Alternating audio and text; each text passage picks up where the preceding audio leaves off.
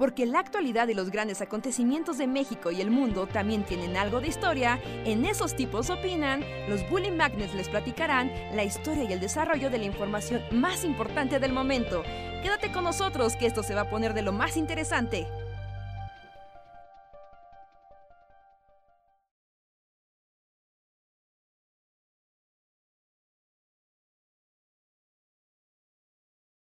Podría ser, y con eso entramos al aire. Hola a todos, gente. Bienvenidos. Hola, gente.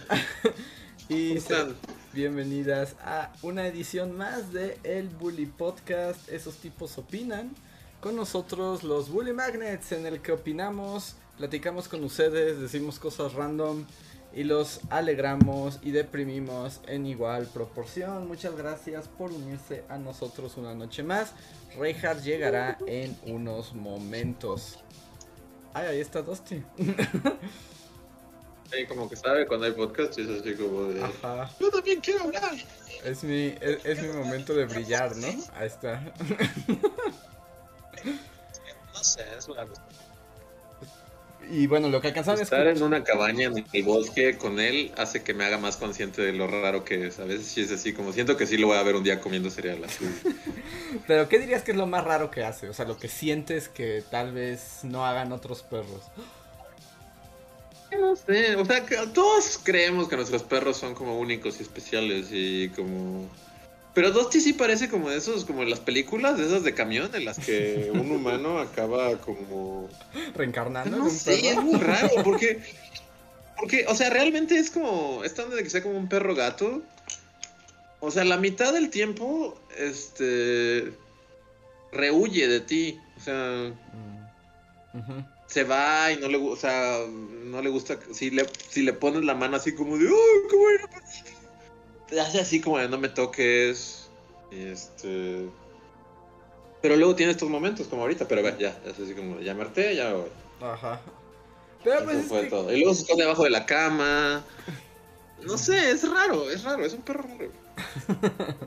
o sea, yo, yo sí ansío, o sea, la verdad es que sí, a veces ansío como el clásico perro así de, de que llega y salta y te lame la cara, así como así, porque, porque este güey no es así, es como un gato, así como de, no me toques, ya voy de aquí. o sea, por momentos, pero por momentos también tiene esto que acaban de ver, así como de, oh", o sea, salta y, y, se pone así encima de ti por horas. Entonces, como cuando quiere cariño, quiere cariño y es así como de, sí. Pero cuando no quiere, es así como, no me toques y me voy así abajo de un mueble donde no puedas tocarme. Luego hasta yo siento que eso les pasa por consentidos. Pues bueno, tú sabes, yo tengo a la princesa Muffin. La princesa Muffin es altiva y te trata con el látigo de su desprecio. Y también no le gusta que nadie la agarre. Más que cuando ella quiere, ¿no? Y es así como de, te doy permiso de que me toques. pero yo tal vez creo que es por consentidos un poco también. ¿Sí es como por consentirlos demasiado? Tal vez, ¿no? y, de, y, de, personalidad, porque por ejemplo, ahora que yo tengo a Mocha, Mocha es súper melosa. Es así como la perra más cursi del planeta. Y para todo, nada más le hablas y ya la tienes encima. Y mendiga perrota gigante y se te sube a las piernas, se te mete así como bajo el brazo. Si te sientas tantito, te acuestas, luego, luego va y se te pone encima. Entonces también es su personalidad, pero hay otros perros como que, que nomás, ¿no? Pues te digo, Muffin es así como la infanta, es la infanta, sí.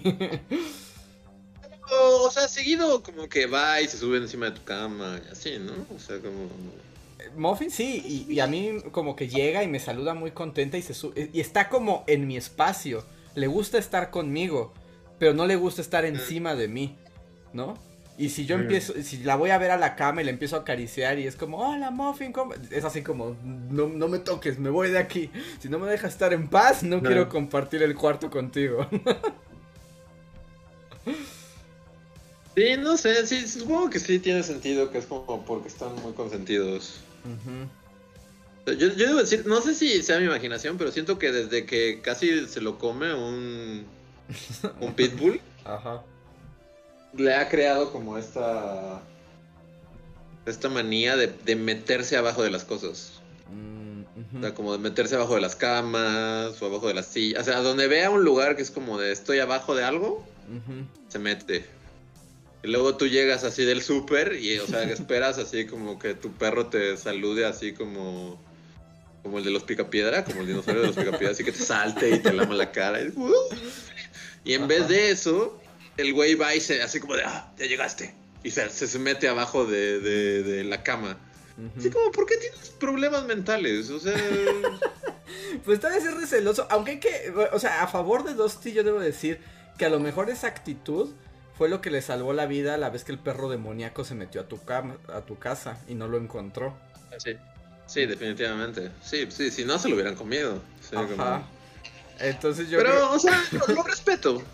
O sea, hasta cierta manera lo respeto. Es así como eres un perro independiente, no te gusta que te toquen y... O sea, y de nuevo, tienes las cosas, pero de repente tienes ese momento. O sea, estás tú trabajando en tus cosas y de repente tienes un momento de la semana en la que es como de quiero cariños y de la nada te va a saltar encima. Y se va a quedar encima de ti horas, así.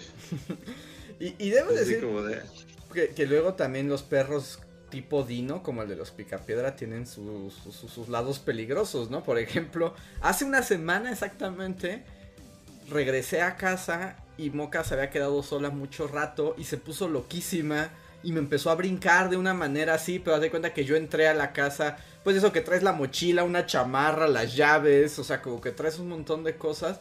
Y me empezó a brincar, a brincar, a brincar de una manera tan salvaje que, bueno, ahorita no creo que se vea, pero justo aquí, en esta parte del brazo, me clavó las uñas y se dejó caer.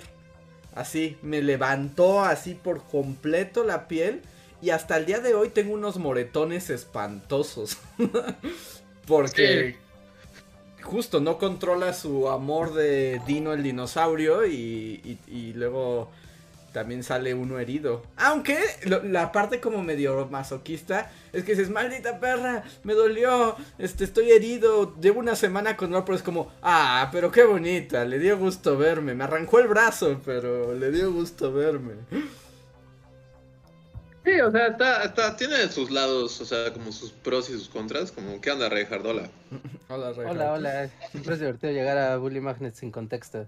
Estamos hablando de, Estamos hablando de perros. ¿Qué es mejor, que sean ariscos y raros o que sean súper cariñosos y, no puedan controlar su amor por ti? Creo que depende mucho del tamaño del perro. el tamaño del perro es determinante, porque si tienes, por ejemplo, yo tengo el pastor alemán, y ese perro así es pura miel, ¿no? Es como de, ah, te quiero. Pero es un jodido pastor alemán, entonces te avienta encima. Y pues no, no, es como, no, hazte para allá, ¿no? O sea, te puede hasta lastimar, ¿no? Te puede aventar. O sea, sí es inconveniente que sea tan cariñoso. Ajá. Y entre más grandes es. O sea, pero por ejemplo, este, este güey es raro porque, o sea, pon tú. Así como que estás tú y es así como de, oh, así como de ven y juega conmigo y súbete y lo que sea. Y te ve con cara así de, de, de no, soy oscuro y misterioso y me voy a ir abajo de la casa. O sea, literal encontré un rincón abajo de la cabaña que es como un hueco. Y va y se mete ahí. O sea, y sabe que ahí nadie lo va a agarrar porque nadie se va a meter. Y, y, y, cuando te asomas te ve así como de, sí, estoy abajo de la casa. Ajá. No puedes tocarme. Pero entonces tú dices, bueno, haz lo que quieras, perro, no me importa voy a ir a la tiendita a comprar huevo para mi desayuno. Y te vas caminando para, para ir a comprar huevo y en cuanto sales de la casa, el güey está así como, como así, como cohete atrás de ti, así como corriendo, así como de, sí, vamos a la tienda, qué divertido. o sea, decídete, ¿qué, ¿qué eres? ¿Eres oscuro, misterioso? ¿O eres un perro de compañía? No puede ser ambas. Pero el güey es ambas, o sea, siempre es ambas. Un momento es oscuro y misterioso y no quiere que lo toques y otro momento es así como de, sí, vamos tú y yo juntos por siempre hasta el fin de los tiempos. Y es como... Porque, por eso, porque además... No, te entiendo.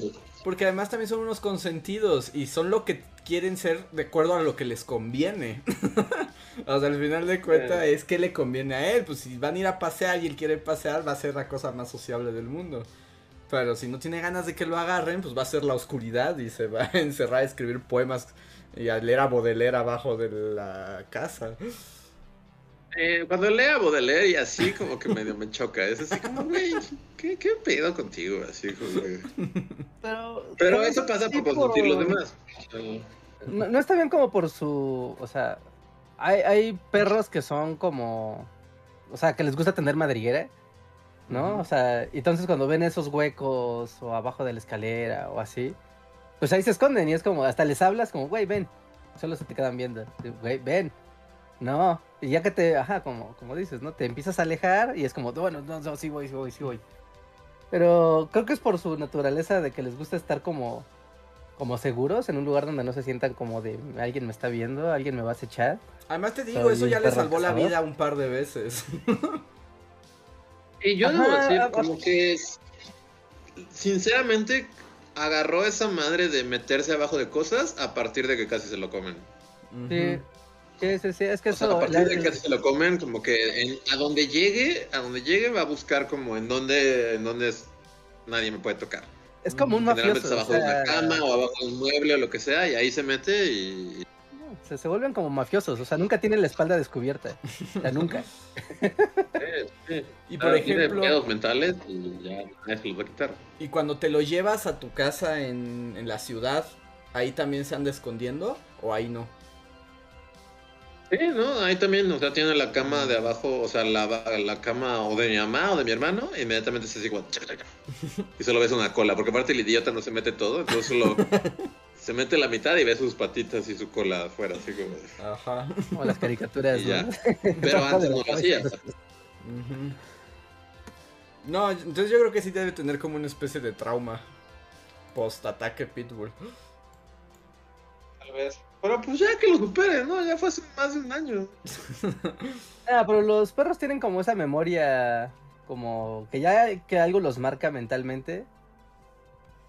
Ya es difícil quitarles como pues los hábitos que adquieren, ¿no? De, pues sí, de terror, sobre todo, ¿no? Los Cuando un perro se trauma, ni con terapia, o sea, ya el perro ya lo tiene. Necesitas a César Millán, el encantador de perros. ¿Aún vive? ¿Aún existe César Millán?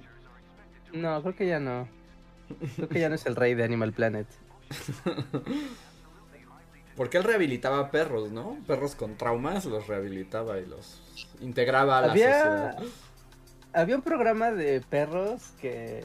No, ese no fue muy popular, pero era como pitbulls y reclusos. Y eran pitbulls que habían hecho. Sí, o sea, pues perros que habían tenido incidentes, ¿no? Que sí tenían. Habían tenido problemas de comportamiento en algún momento, pero ahora eran. Eh, pues sí, entrenados por reclusos. Y era como, ambos tienen problemas y ambos tendrán que saber resolverlos. Y de eso era el show, básicamente. No, pero, o sea, los reclusos no eran expertos entrenadores de perros, ¿no? Sino que les decían, ah, mira, para que entrenes al perro hay que hacerle así, así, así, así. Y pues ya, ¿no? El recluso era como de, ah, muy bien, voy a agarrar a Rex y vamos a caminar, Rex. Y así, ¿no? Y pues era la experiencia de los dos, ¿no? Tanto del recluso de, sí, hay que aprender a tener reglas. es como, ah, es muy raro. Sí, es como, esa es como terapia de reinserción, ¿no? como es terapia de reinserción con animales. Entonces, eh, supongo que, no sé, ¿no? Gente traumatizada y chihuahuas. El concepto, así hay que vendérselo a alguien. HBO Plus no, porque cancelan todos los programas, al parecer. Es gente que está muy nerviosa, no, tiene miedo. A nadie que no sea Disney, ¿no? Sí, solo, sí, sí, solo Disney, porque... Si vieron eso, ¿no? Que HBO más es como de, ay, estamos perdiendo dinero, cancelamos todo. todo lo que tenemos ha sido cancelado. es muy raro ya el mundo de las series y las películas y todo, ¿no? Es como... O sea, porque ¿a dónde se va a ir todo ese contenido? O sea, simplemente ya. Pues, ¿Se pierde? justo, eh, digamos que ahorita HBO Plus canceló muchas cosas y pues una simplemente dejó de pagar la licencia, ¿no? Pero justo con lo que mucha gente ahorita está preguntando, porque ¿qué pasa con los HBO Originals que ya sacó?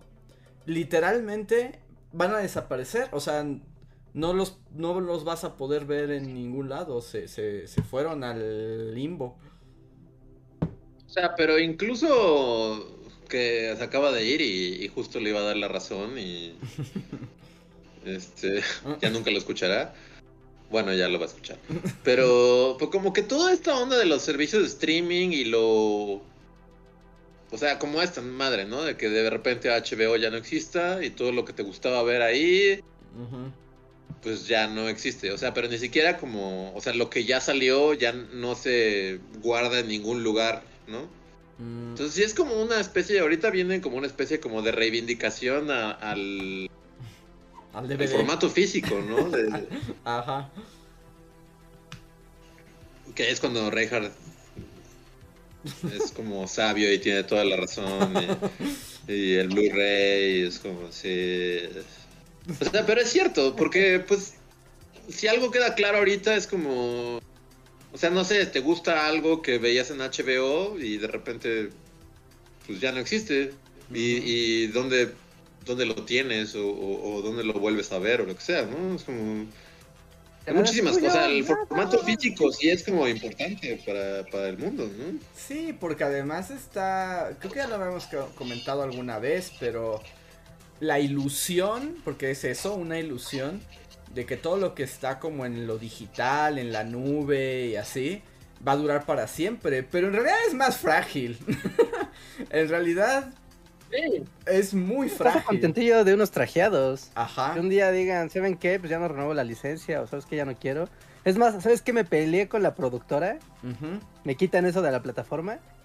No, o sea, esas cosas pasan. Realmente, o sea, la practicidad del consumo digital es proporcionalmente inverso a su capacidad de conservarlo, ¿no? Y preservarlo. Y compartirlo, siquiera. O sea, porque no sé, ¿no? Luis vio una serie bien padre en HBO que dice, no mames, tienen que verla. Y de repente es como de, oye, no, o sea, ya no hay HBO. Pero como nunca estuvo en formato físico, o, sea, seguramente sí existe algún Blu-ray y así, pero como el mundo digital ahora reina, igual que en la música, o sea, tú ya consigues los formatos físicos para ediciones de coleccionista o ediciones premium, ¿no? No de consumo regular.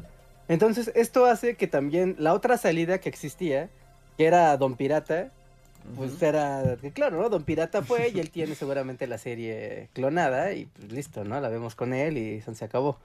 O en aras de la ñoñez, pues vas a la videoteca de algún lado, de tu ciudad o de tu universidad o lo que sea, y tal vez ahí la tengan. Pero como son ediciones premium, deluxe, coleccionista y así, normalmente no, no se suman a esos acervos o ni siquiera llegan al mundo de la piratería con tanta facilidad. Así que termina esto castrado, ¿ya? Por ejemplo, a una que vi que le estaba pasando y me dio risa porque es como, bueno, ya el destino es jamás la veremos. Esta serie que siempre nos dijeron que viéramos pero nunca vimos, la de Infinity Train.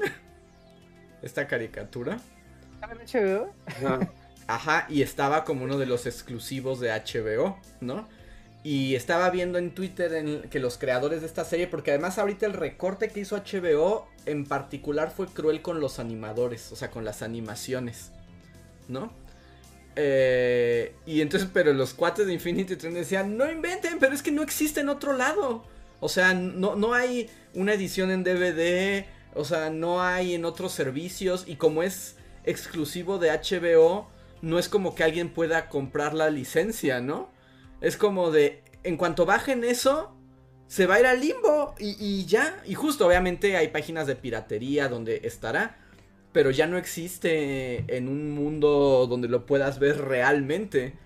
¿Y qué pasa con eso? ¿Se enlata? ¿En algún día lo pueden vender y tal vez alguien lo pueda comprar? ¿O de plano lo borran así y se va al éter? Es lo que parece que va a pasar, ¿no? Como muchas cosas como que simplemente van a desaparecer como de, la faz de la Tierra, ¿no? Sí, te tengo una duda, y si es una duda como para la gente más viejuna, ¿no? Pero así mucho más viejuna que nosotros. Porque, o sea, no sé si se acuerdan, cuando empezó la etapa del DVD, eh, algo que impulsó mucho al DVD, no nada más fue que estaban las películas del cine y así, sino que fue la puerta de, de exhibición de muchas series de televisión y programas y series, caricaturas, etcétera, ¿no? De mucho contenido que era de décadas pasadas, que era de los noventas, de los ochentas, de los setentas y así, ¿no? Cosas que antes era como de, ah, pues estaba en el cine o estaba en la tele. Bueno, por que en el cine sí tenía esta transformación, ¿no? A otro formato, pero las series de televisión no. Y de repente era como de, ah, claro, el DVD permitió que muchas series de televisión viejas o caricaturas, ¿no? encontraran a su público en generaciones nuevas. Pero las personas que vivieron en los años 80, en los años 70, tenían esa, o sea, esta misma conversación de ¿qué será cuando paguen el canal 5 y ya no pasen? No sé, ¿no? Pues sí, en, realidad, y bueno, es que te digo que aquí es como la ilusión de la tecnología, ¿no? Eh, porque antes más bien se asumía que algunas cosas se perdían para siempre. Pues está este caso muy emblemático, ¿no? De la BBC. Que la BBC producía una cantidad absurda desde los 60 de televisión. Pero la tecnología que tenían era de estas cintas. Y no tenían suficientes cintas porque no tenían presupuesto. Entonces lo que hacían era regrabar las cintas. Y eso hizo que se perdieran una cantidad de cosas para siempre. Eh, por ejemplo, los dos casos como emblemáticos. Uno es de Doctor Who, ¿no? Hay una cantidad, hay creo que hay de, esa de ese tiempo, de sesentero, hay como más episodios perdidos de Doctor Who de los que se conservan. Porque se regrabaron las cintas. Y algunas cosas que han este, sobrevivido o que se han recuperado, algunos de esos episodios, es por la gente que los grababa en sus teles, ¿no? O sea que literalmente cuando metías la grabadora y grababas de la tele, entonces hay gente que así guardó capítulos que desaparecieron, ¿no? Y el otro caso muy famoso es el de los Monty Python. Nada más que ahí se salvó porque fue Terry Gilliam, ¿no? Que cuando ya iban a borrar todas las cintas para regrabar otras cosas, Terry Gilliam salió y dijo, tomen todo mi dinero, yo compro esas cintas. Ah.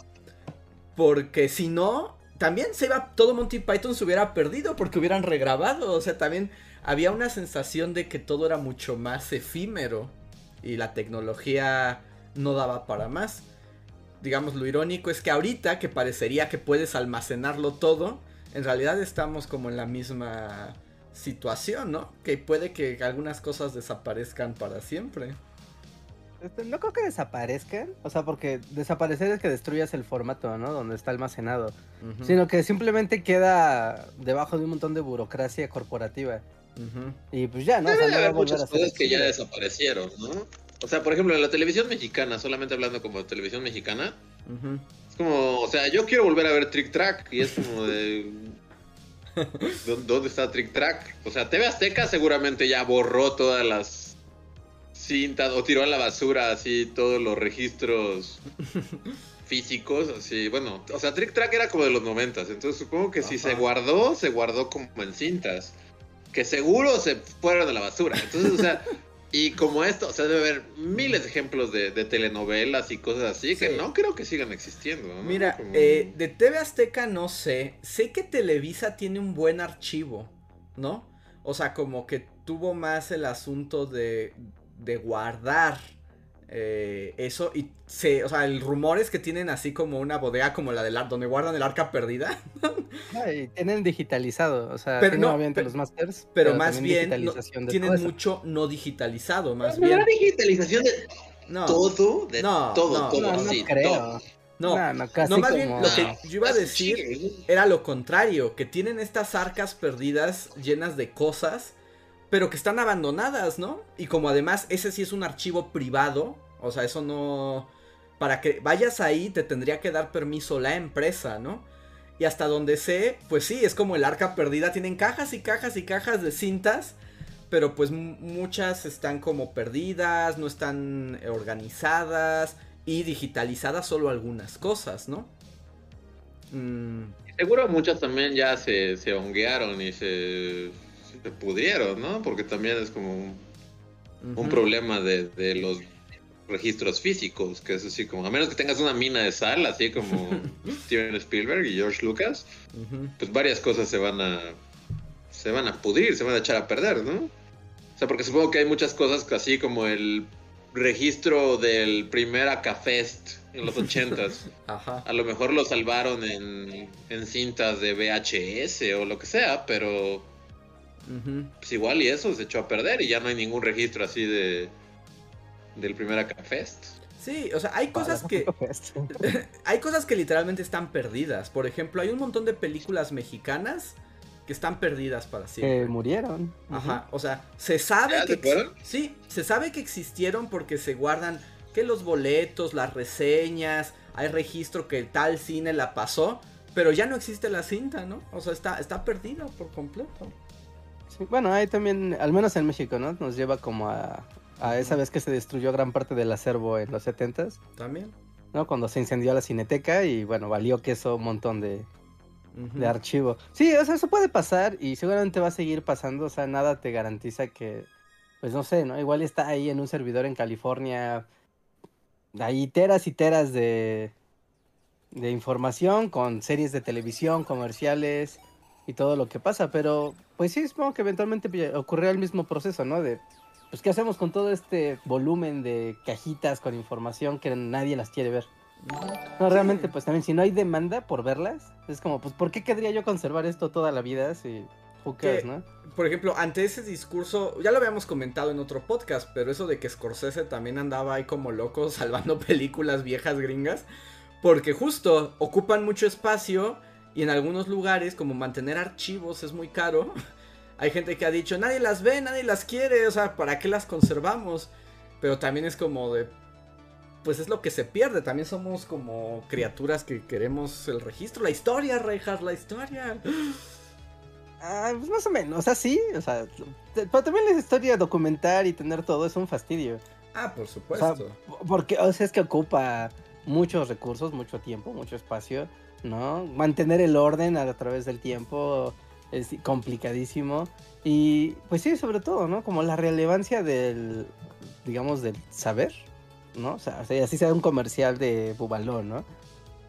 O sea, ¿por qué querrías conservarlo en un acervo público cuando pues la empresa Bubaló tal vez pues ahí pues, lo tiene, ¿no? Y de repente Bubaló quiebra y ya nadie va a ver ese comercial nunca jamás. El problema justo es que ahí cuando queden manos solos de privados puede pasar lo que está pasando ahorita con HBO, con un montón de trajeados tomen la decisión y aunque pueda existir el material, se vuelve inaccesible. ¿No? Que también es... Eh, eso es lo feo, ¿no? Justo, o sea, como volviendo a todo lo que, o sea, como empezó todo. Que ahorita es un poco este pedo, así de Disney, pues compra, no sé, de lo que sea, tal o cual estudio de, o sea, pues ves que Disney como que está como comiéndose todo, ¿no? Es como, o sea, y entonces compra, no sé, o sea, por ejemplo, un buen ejemplo, no sé, son los mopeds, ¿no? O sea, y no lo sé, así, pero es como, o sea, compra lo que sea que, poseía los mopeds, pero simplemente los entierra, ¿no? O sea, porque no hay, ya no puedes accesar como a ellos, o sea, no puedes ver los mopeds. O sea, no sé, no sé, a lo mejor puedes ver los mopeds, pero debe haber cosas como que lo compré y es así como, bueno, lo compré y y lo guardé y o sea y no no se lo enseño a nadie es así como es mío pero pues como es mío yo decido enterrarlo y que nadie más lo vuelva a ver nunca jamás. Sí, ese es un problema. Y, y, pueden tenerlo y lo pueden conservar, ¿no? O sea, incluso pueden conservarlo durante siglos, pero nadie lo puede ver. Digo, bueno, ya también como tocando un tema así, bueno, tocando un, un, o sea, algo que vimos como de primera mano y que no sé, porque ya llevo un buen de años que es como de ellos, pero por ejemplo las películas de, Pedro Infante, o sea, por mucho tiempo las, las tenía Televisa, ¿no? Bueno, me imagino. Y es por eso que cada domingo era como el domingo de Pedro Infante. Y, o sea, si yo recuerdo mi infancia, es que, o sea, todos los domingos mi papá veía películas de Pedro Infante. Y, o sea, como él, pues muchos. O sea, todo, todo el mundo era así como era una película de Pedro Infante y allí estaba y las podías ver todos los fines de semana. Iban a pasar los tres García y todas, así de nosotros los pobres, bla, bla, bla. Pero de repente las compró Fat Boy, ¿no? O sea, las compró Grupo Carso. Y desde entonces nadie ha mencionado el nombre Pedro Infante, ¿no? O sea, obviamente no era su intención, supongo. o tal vez siempre odió a Pedro Infante. De la historia, ¿no? Tal vez es una venganza coreana, así como Pedro Infante... No, tal vez, tal vez algo hizo Pedro Infante contra la familia Slim, así, y es como una especie de venganza coreana. Pero quiero pensar que no, que fue algo como muy, así como muy inocente de, pues solo voy a comprar este acervo y lo voy a poner como contenido en Claro TV o lo que sea. Pero nadie en la historia de la vida se ha metido a Claro TV a ver películas de Pedro Infante, ¿no? O sea, sin querer simplemente las mató, o sea, las, las quitó. O sea, digamos, yo niño de los noventas, aunque no quisiera, por, porque pues ahí estaba en la tele, llegué a ver estas películas de vez en cuando, así como llegué a ver muchas películas de Pedro Infante y así. Pero pues desde que están ahí y pues varias generaciones simplemente ya no les va a tocar verlas, porque pues o sea, no fue la intención enterrarlo y desaparecerlo de la vista pública por siempre. Pero pues ya no pasa que alguien diga, oh, vamos a ver películas de Pedro Infante, vamos a meternos a Claro TV y vamos a buscar. Es como, no, nadie, nunca, jamás, nunca ha pasado. Pues, eh, por ejemplo, en esa misma tónica, ¿se acuerdan el intento que hizo Televisa que se llamaba Blim? Ajá. Sí, Blim, ¿no? Todavía existe. Allá una no, ya la volvieron otra cosa. Ah, no, ahora es Blim gratis, ¿no? Bueno, pero Blim lo que tenía, como conforme fue madurando esa plataforma, lo que tenía era que tenía el acervo de telenovelas de Televisa. Que era así, ¿no? Ya sabes. Años sí, y años. podías ver el pecado, el pecado de Oyuki, lo podías ver ahí. Ajá, o sea, podías ver el pecado de Oyuki y ahí en Blim, ¿no? Gratis. Y era como, claro, entonces sí existe y sí hay donde verlo. Pero así que digas, las masas van a correr a ir a ver eso, o siquiera las plataformas adquieren como esta relevancia como para que también exista el deseo de consumo. Es que, por ejemplo, es que es muy raro, les voy a dar como un fun fact del Bully Podcast, ¿no? Cuando hicimos el, el spoiler alert de los tres García, ¿no? O sea, pues aquí está, no existe, lo pueden ver aquí. Pero, curiosamente, este es uno de los videos, de los podcasts más vistos de toda la historia del podcast. Pero no por las razones correctas, sino, o sea, no porque la gente llegue y escuche y diga, ah, estos tres güeyes van a hablar de los tres García. Sino porque la gente en YouTube, en YouTube, está buscando. Está buscando ver a los tres García. Llega, ve a tres güeyes hablando de la película y dice, ah, pues ya, ¿no? Y se van y se van a otro lado, ¿no? Pero, o sea, se sabe por el performance, ¿no? De, de usuario. Pero es como muy claro, como de, claro, es que eh, la propia existencia del producto eh, requiere también estar en la plataforma adecuada para ser consumido. ¿No? Entonces, aunque existe y esté al alcance de todos, incluso gratis, si no está en el imaginario de dónde lo vas a ver, es como si no existiera, ¿no? Es como, pues no, no está en YouTube. O sea, sorry, no está en YouTube, no lo voy a ver en otro lado. Es que, no está en... Es que justo ese es un gran punto, porque, o sea, que un cierto, llamémoslo archivo, por decirlo generalmente, sea relevante culturalmente, no nada más es que esté conservado, sino que sea accesible. Y ese acceso, o sea, puede ser desde el primer nivel de que se permita, o sea, que haya lugares a donde acceder a él, que no esté perdido o no esté vetado, pero también que estén esas lógicas como de los medios que son relevantes. Entonces, digamos, como lo que decía Luis, ¿no? En el momento en que tú sacas a Pedro Infante, de los medios que realmente los están moviendo, que se, realmente se consumen, pues es casi casi como extraerlo de la cultura popular. Y si lo sigues teniendo así, pues llegará un punto en el que dirán, ¿y qué es Pedro Infante? ¿No? Y ya nadie lo vio. Nosotros lo vimos, como generaciones lo vieron. Y Pedro Infante llevaba muertos centurias, ¿no? Pero era como, porque estaba en un total em, flujo de acceso fácil. Entonces ese, eh, o sea, ese también es un punto muy, muy importante al momento de dónde están las cosas. Como, como cuando empezó a existir, o sea, todos recuerdan que existía Evangelion, ¿no? En los 90 y en los 2000, ¿no? Y todo el mundo hablaba de que Evangelion esto y lo otro, ¿no? Pero para verlo necesitabas verlo pirata, no había de otra. Y un día a Canal 22 se le ocurrió decir, ¿saben qué? Voy a poner mi Evangelion, aunque sea a las 12 de la noche, pero lo voy a poner y, a partir de eso empezó a existir dentro de la cultura popular en México, ¿no? O sea, no, no, cada país es, diferente cómo se desarrollan estas cosas.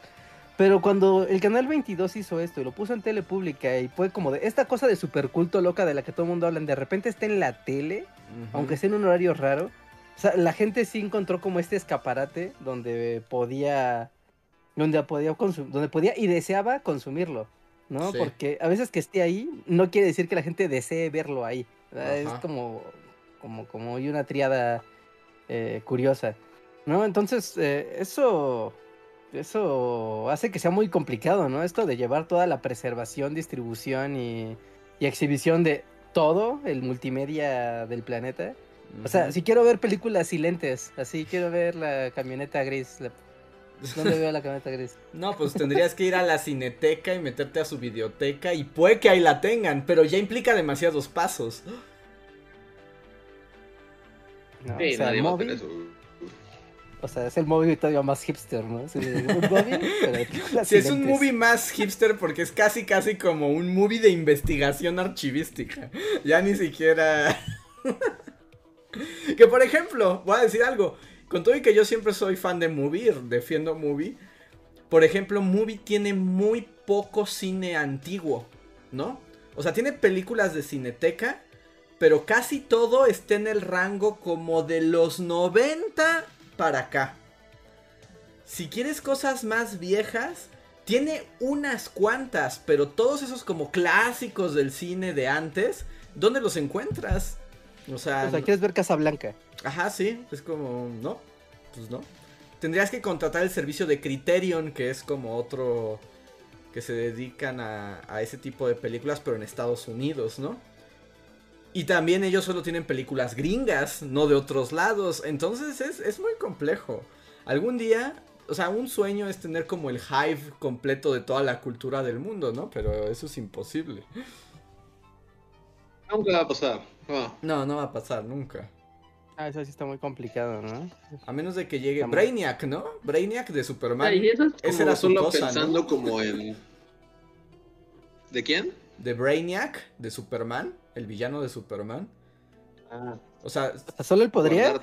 Ajá, su cosa, o sea, la cosa de Brainiac era que llegaba al planeta, llegaba a un planeta, absorbía toda su información, justo compilaba toda la cultura, la producción de, de, ese mundo y luego lo destruía porque así esa información era más valiosa.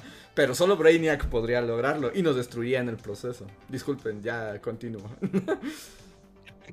y hasta ahí el paréntesis de Superman. Exacto.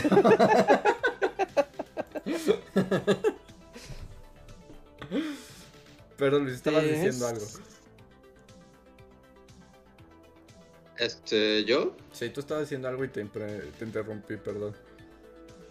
Eh, no, o sea que, que, si de por sí ya era complicado como en, en o sea, todas las películas hechas y así, o sea, ya se vuelve imposible con la llegada como del video en internet, ¿no? Es así como...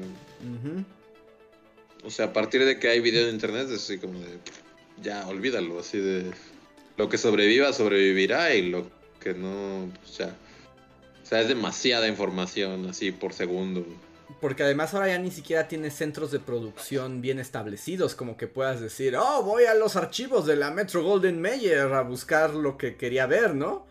Aquí es como si en el futuro, ah, quiero un video que me gustaba de un güey que pues era solo un güey y subió el video. Es como, olvídalo. O sea... Ya, ya se fue. Se fue para siempre. Y, yo sé que he dicho esto muchas veces, pero por ejemplo, eso es lo que ahorita angustia a los historiadores, ¿no? O sea, que el archivo del futuro va a ser una pesadilla y probablemente se va a perder tanto como en la antigüedad, ¿no? Yo digo que sí, como que se viene una especie como de... O sea, como si tuviera que apostar así a 100 años, digo, ya vamos a estar muertos y entonces ¿qué nos importa? Pero como en 100 años, supongo que va a haber como una especie de, de vacío. Si tuviera que apostar a qué va a pasar, es como que de repente, o sea, porque todo esto, o sea, incluso este podcast y todos nuestros videos y todo, está siendo guardado como en la nada. Como en una especie como de hilo ahí que, que, que, o sea, y cortas y todo se cae, ¿no? Es así como... Sí, sí, sí. Apostaría que en, en, o sea, si la raza humana sigue existiendo en unos 100 años o lo que sea, va a haber como una especie como de borrón. Una época en la que por lo que sea, por X o Y, todo lo que se guardó durante de conocimiento y de, información durante estas décadas simplemente va a quedar así como de es ah, pues probable. existía pero pero algo hizo que desapareciera y ahorita solo podemos intuir que, que, que, existió pero pero o sea, porque ¿en qué se está soportando todo esto? O sea, todo lo que estamos produciendo en esta época, que es como de, o sea, mil videos por segundo y así. O sea, no, pueden, o sea, no pueden pues guardarlo todo. ¿no? O, ajá, guardarse por siempre. Es así como están condenados a a desaparecer y que toda esta época sea así como ya los historiadores intuirán así como de, ah, pues tenemos como una imagen de lo que fue YouTube, pero sí, o nadie sabe ciencia cierta que, pasaba ahí. Y como siempre pasa, ¿no? Y a lo mejor si algunos videos o algunas cosas quedan en otro soporte que tenga más posibilidades de sobrevivir en el tiempo, a partir de eso se va a reconstruir todo. Pues como lo hacemos en la historia, es como Aristóteles, ¿no? Es como, oh, las grandes obras de Aristóteles. No tenemos ni una completa. y solo tenemos fragmentos de otros que hablaron de Aristóteles.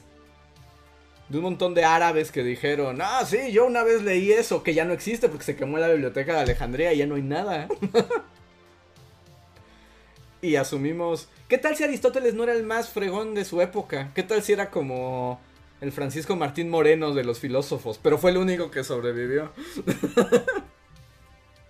y en el futuro todos dirán, no, Francisco Martín Moreno, la, base de la cultura occidental se, basó en la obra de Francisco, porque fue el único güey que sobrevivió, o sea, y, por una situación súper random, ¿no? Exacto, exacto.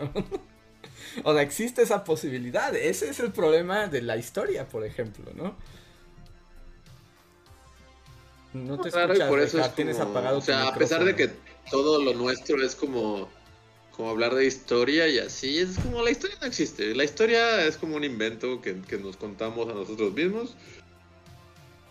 Pero no sé, yo siento que nada fue como lo contamos. Así No, nada fue como lo contamos. La historia es lo que reconstruimos con lo que quedó. con lo que tenemos. Sí, ¿no? De lo que. Pero incluso irte 50 años en el pasado es así como ya te estás super inventando la mitad de las cosas y reconstruyéndolo a partir de lo que tienes, ¿no? Sí, sí, sí. O sea, entonces imagínate pensar en, que en que sabes qué pasó hace 3000 años. Así como, güey, no, no lo sabes, no. No. No, no, no. Bueno, pues puedes intuir, ¿no? Y reconstruir y tener ahí esbozos de ideas y con eso generar algo, pero, o sea, la verdad o sea, la verdad de las cosas, de esas no las puedes saber. ¿no? Ni cómo, ni por qué, ni para qué, ¿no? Pasaron las cosas. ¿No? Muchas veces es como de, ah, pues este, el imperio español se expandió un día porque no sé, ¿no? O sea, igual y, no sé, Cristóbal Colón estaba muy enojado con su esposa y dijo, me voy al fin del mundo, al demonio. Ese fue el verdadero motivo, ¿no? O sea, no sabes, o sea, esas cosas quedan registradas de una manera como más épica o más funcional. Es como cuando ves las noticias, seguramente a, todo el mundo le ha pasado que pasa algo en su colonia, ¿no? Ya sabes, de atropellaron a alguien o se incendió la casa del... No sé, ya sabes, esas cosas que, que ocurren en la vida cotidiana. Y llegan los de las noticias y hacen la cobertura y después tú en la tarde o en la noche ves la cobertura del hecho noticioso y es como de, este, una persona de la tercera edad quedó atrapada en la casa y se incendió. Y es como de, ok, y ese fue el reporte y ya, eso es lo que ahora se sabe y lo que la historiografía va a documentar, ¿no? Ese día se, se incendió una casa porque había una persona ahí y se quedó encerrada, ¿no? Pero tal vez la verdad de eso es como de, este, no, este, esta persona eh, tenía un perro y el perro estaba saltando y abrió el gas y sin querer esta persona le prendió y no quedó atrapada, sino que quiso regresarse para salvar a su perro y por querer salvar a su perro murió. Pero eso no, eso, eso no lo sabes, ni lo vas a saber nunca. No, porque justo ese es como también, básicamente es el gran problema de la historia, ¿no? Que solo puedes construir con lo que queda registro y muchas veces el registro que sobrevive es el registro que se genera desde estructuras de poder, ¿no? Que tienen el poder de conservar sus registros. Por ejemplo, que se conserve esa nota de noticiero y no la historia personal de la familia que lo vivió. O sea, es porque la familia no dejó un registro, ¿no? O sea, no escribió, o a lo mejor sí, la esposa del señor lo escribió en su diario, pero ese diario se murió y se fue a la basura con sus papeles. En cambio, el noticiero lo va a guardar, ¿no? Y lo va a tener, y cuando alguien quiera pensar en eso, pues solo puedes recurrir a ello. Y, y que ese es el gran asunto, ¿no? Por esta, ya me voy a poner más acá intenso y denso con lo historiográfico. Pues es como la crítica, por ejemplo, a las historias nacionales, ¿no? A esta historia política, pues que se reconstruye por lo que queda en los papeles del gobierno. Pero pues esa no es la verdad. Eso solamente es cómo el gobierno lo registró, en qué contexto y hasta qué cierto... hasta cierto punto, ¿no? Y con ciertos sesgos. Y por eso la historia actualmente lo que hace es tratar de buscar toda la gente que pudo haberse enterado, pero pues nunca lo logras. O sea, no hay manera de lograrlo. Un ejemplo de eso era los ahora ya, creo que más cada una persona viva, ¿no? Sobreviviente del holocausto. ¿no? Y recuerdan que en los noventas era como muy común que a todos lados llevaban supervivientes del holocausto para que contaran, ¿no? Su experiencia de, de, los horrores de la Segunda Guerra Mundial. ¿No? Y era como claro, porque son historia viva y esto nos ayuda a ver cómo lo que dicen los libros, pues sí es una cosa, pero tú cuando escuchas la experiencia de una persona que lo vivió, pues ves que la historia tiene muchos matices y los acontecimientos tienen muchos matices y que las cosas no son pues la letra de, de unos libros, ¿no? Y pero se empieza igual a perder, a perder, a, a, diluir. Así que si tienen personas viejas en su casa, aprovechen y pregúntenles cosas, porque es la puerta al pasado. Es que sí, no nos vayamos más lejos, o sea, piensa en algo que te haya pasado a ti importante cuando tenías 10 años. Y es como, cuéntalo como fue. Pues no se puede, ¿no? O sea, y eso que tú lo viviste. Ajá. O sea, y justo es lo que yo iba a decir, así como, o sea, lo que dice Reinhardt, o sea, hasta cierto punto, porque también es cierto que si le preguntas a un viejo, o sea, te va a contar como lo que, o sea, no sé, es como curioso también, o sea, ya yéndonos acaba como más. O sea, pero luego las cosas como que se van transformando en tu cerebro y con el paso de muchos años, este, tus recuerdos que no son ciertos se vuelven ciertos. Entonces alguien te puede contar algo así como de, sí, yo recuerdo esto, pero en realidad no fue así. O sea, en realidad es como lo está, o sea esta persona piensa que así fue. Bueno, no sé si ya lo había contado, pero a, mí me pasó, y tengo como un ejemplo muy concreto, y creo que ya lo había contado en algún podcast, pero de algo que yo le conté a un amigo. Así como una experiencia que yo recuerdo firmemente, me pasó a mí, yo se la conté a un amigo, y, tiempo después y hasta la fecha, él lo cuenta como que nos pasó a nosotros, como que estábamos juntos. Y es así como, o sea, yo no digo nada, pero es así como de, no, yo te lo conté a ti. Pero yo estaba solo, o sea, yo recuerdo el momento en el que iba pasando por mi casa y me pasó esto, luego te lo conté a ti, pero hasta la fecha, y como es así como estas anécdotas de que si lo cuentas así como de, ah, estábamos juntos y pasó esto, es así como, son como esos falsos recuerdos, como que, o sea, y, y no dudo que yo lo haga también, ¿no? Y que todos lo hagamos, como que alguien te cuenta algo o te pasó algo, pero ya pasaron 20 años y entonces lo recuerdas distinto y entonces lo cuentas de manera distinta. Y para ti es cierto, es así como de, en tu mente así pasó, pero en realidad no. O sea, para mí es como muy notorio en este ejemplo, que es así como de, no, no, no, yo te lo conté y hasta recuerdo el momento en el que yo te lo conté. Pero, o sea, y eso fue hace muchísimo tiempo y a partir de entonces siempre lo has contado como de, ah, no, estábamos juntos y pasó esto. Y eso es como, no, no, tú no estabas ahí. sí, porque Pero lo recuerdas así. Entonces supongo que, o sea, ¿qué, qué, qué es cierto? ¿Qué es la realidad? Nadie, no existe. La memoria, la memoria es muy engañosa. De hecho, por ejemplo, en, la historiografía hay una gran distinción entre historia y memoria.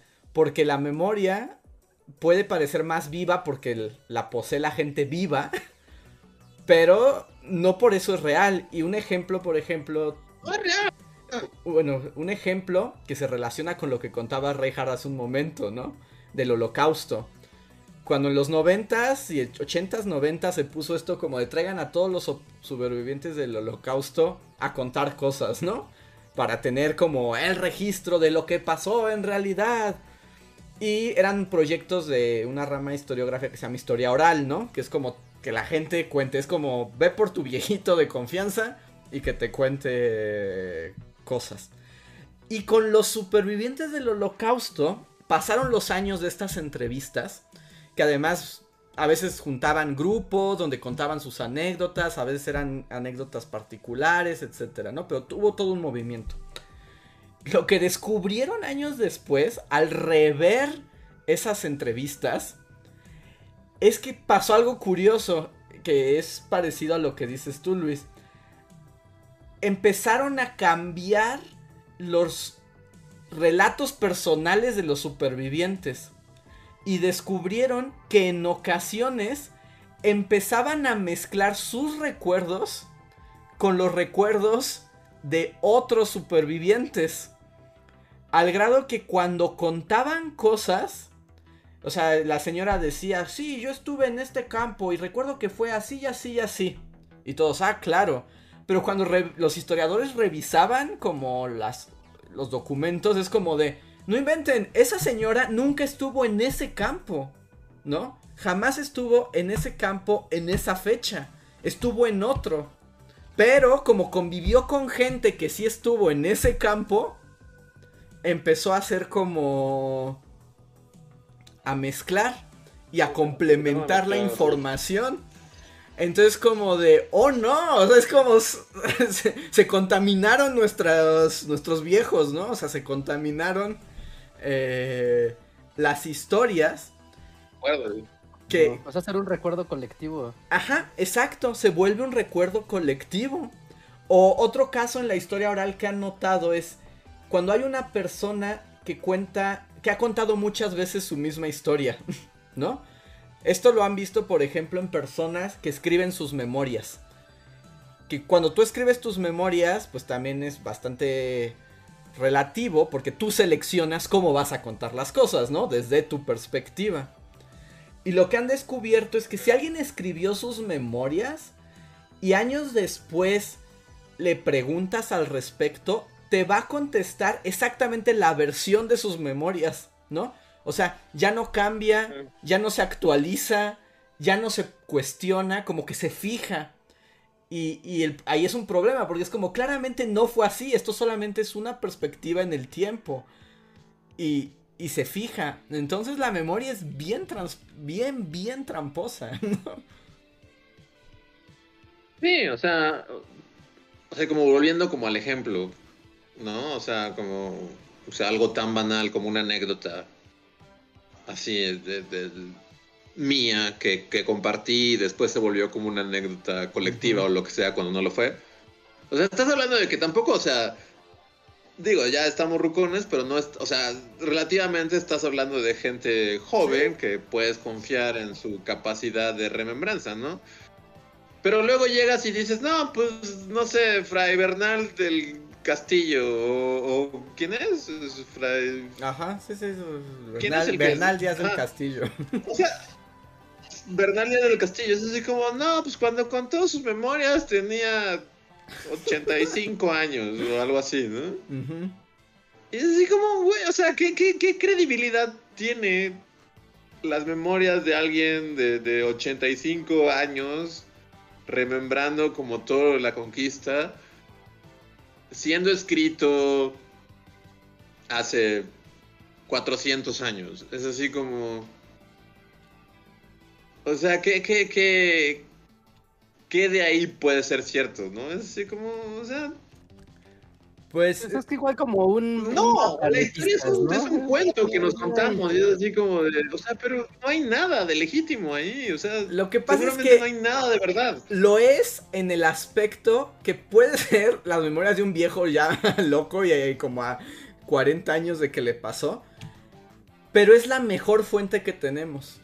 ¿no? O sea, porque es el... es como la mejor fuente y siempre, o sea, siempre está eso. Y se compara, ¿no? Por ejemplo, ves que siempre se compara las memorias de Bernal con las cartas de relación de Hernán Cortés, ¿no? Que Hernán Cortés mandaba sus cartas a la corona española. En tiempo real, ¿no? Esos pues estaban... En tiempo real.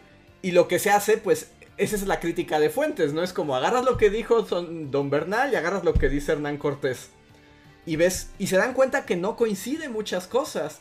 Y por ejemplo, Ajá, es como un Twitter, así como... Se cruzas así, pasó el terremoto del 2017. Y cruzas los tweets de, de diferentes personas a ver qué, qué puedes construir de, los hechos a partir de las interpretaciones de estas personas, ¿no? Que incluso lo, vivieron, o sea, es vívido, ¿no? Es una interpretación, no, no, no, lo vivieron. ¿No? Y puedes llegar a conclusiones distintas, incluso a llegar al cruce de, de pensar de, ay, la sociedad estaba enojada o estaba solidarizada o estaba colapsada, no sé, emocionalmente esto es también muy, muy, muy vago, ¿no? Y no, no deja de ser también que en la parte de las memorias de las personas influyen las emociones y en las emociones también influye cómo se expresan de los acontecimientos, ¿no? De si fue algo que me favoreció, pues voy a decir que estuvo bien padre, que fue no eh, fui el más listo del salón ese día y indudablemente no las musas se alumbraron sobre mi cabeza no y si fue algo que me desfavoreció pues tal vez voy a buscar excusas o voy a encontrar como explicar las circunstancias de por qué las cosas no salieron como debieron de salir. Entonces es, es, es difícil, ¿no? Y también como que la mente, o sea, cuando recuerdas, eh, es como cuando tratas de platicar algo negativo que te pasó y te cuesta trabajo platicarlo. ¿no? porque es desagradable platicar algo, pues sí, algo de ese tipo, ¿no? O, cuando te pasa algo traumático, esos pensamientos recurrentes que a veces puedes tener de, eh, no sé, eh, choqué, ¿no? Iba en mi carro y choqué, ¿no? Y, te quedas enojado y te quedas por muchos días pensando, ah, es que debí de haber hecho esto otro y pude, y ya sabes, te empiezas a hacer ahí gimnasia mental. Y, y pasa el tiempo, pasan los años, y cuando tú recuerdes, así, el día que chocaste, te va a costar trabajo contar concretamente qué pasó, ¿no? Sino más bien vas a tener un montón de, ideas y de excusas y de emociones que van a ser las que vas a contar, pero no vas a contar el hecho en sí mismo. Sí, no, porque el hecho ya no existe y jamás, y, no hay forma de tocarlo. Está perdido para siempre. Y en ese caso, por ejemplo, si nadie recuerda tu choque y solo tú recuerdas tu choque, y si alguien quiere pensar qué pasó ahí, pues tú serás el mejor fuente, ¿no? O sea, con todo y que seas parcial y enojado y hayas perdido la mitad de eso en, el, en las emociones, eres la mejor porque eres como la única persona que nos consta que estuvo ahí.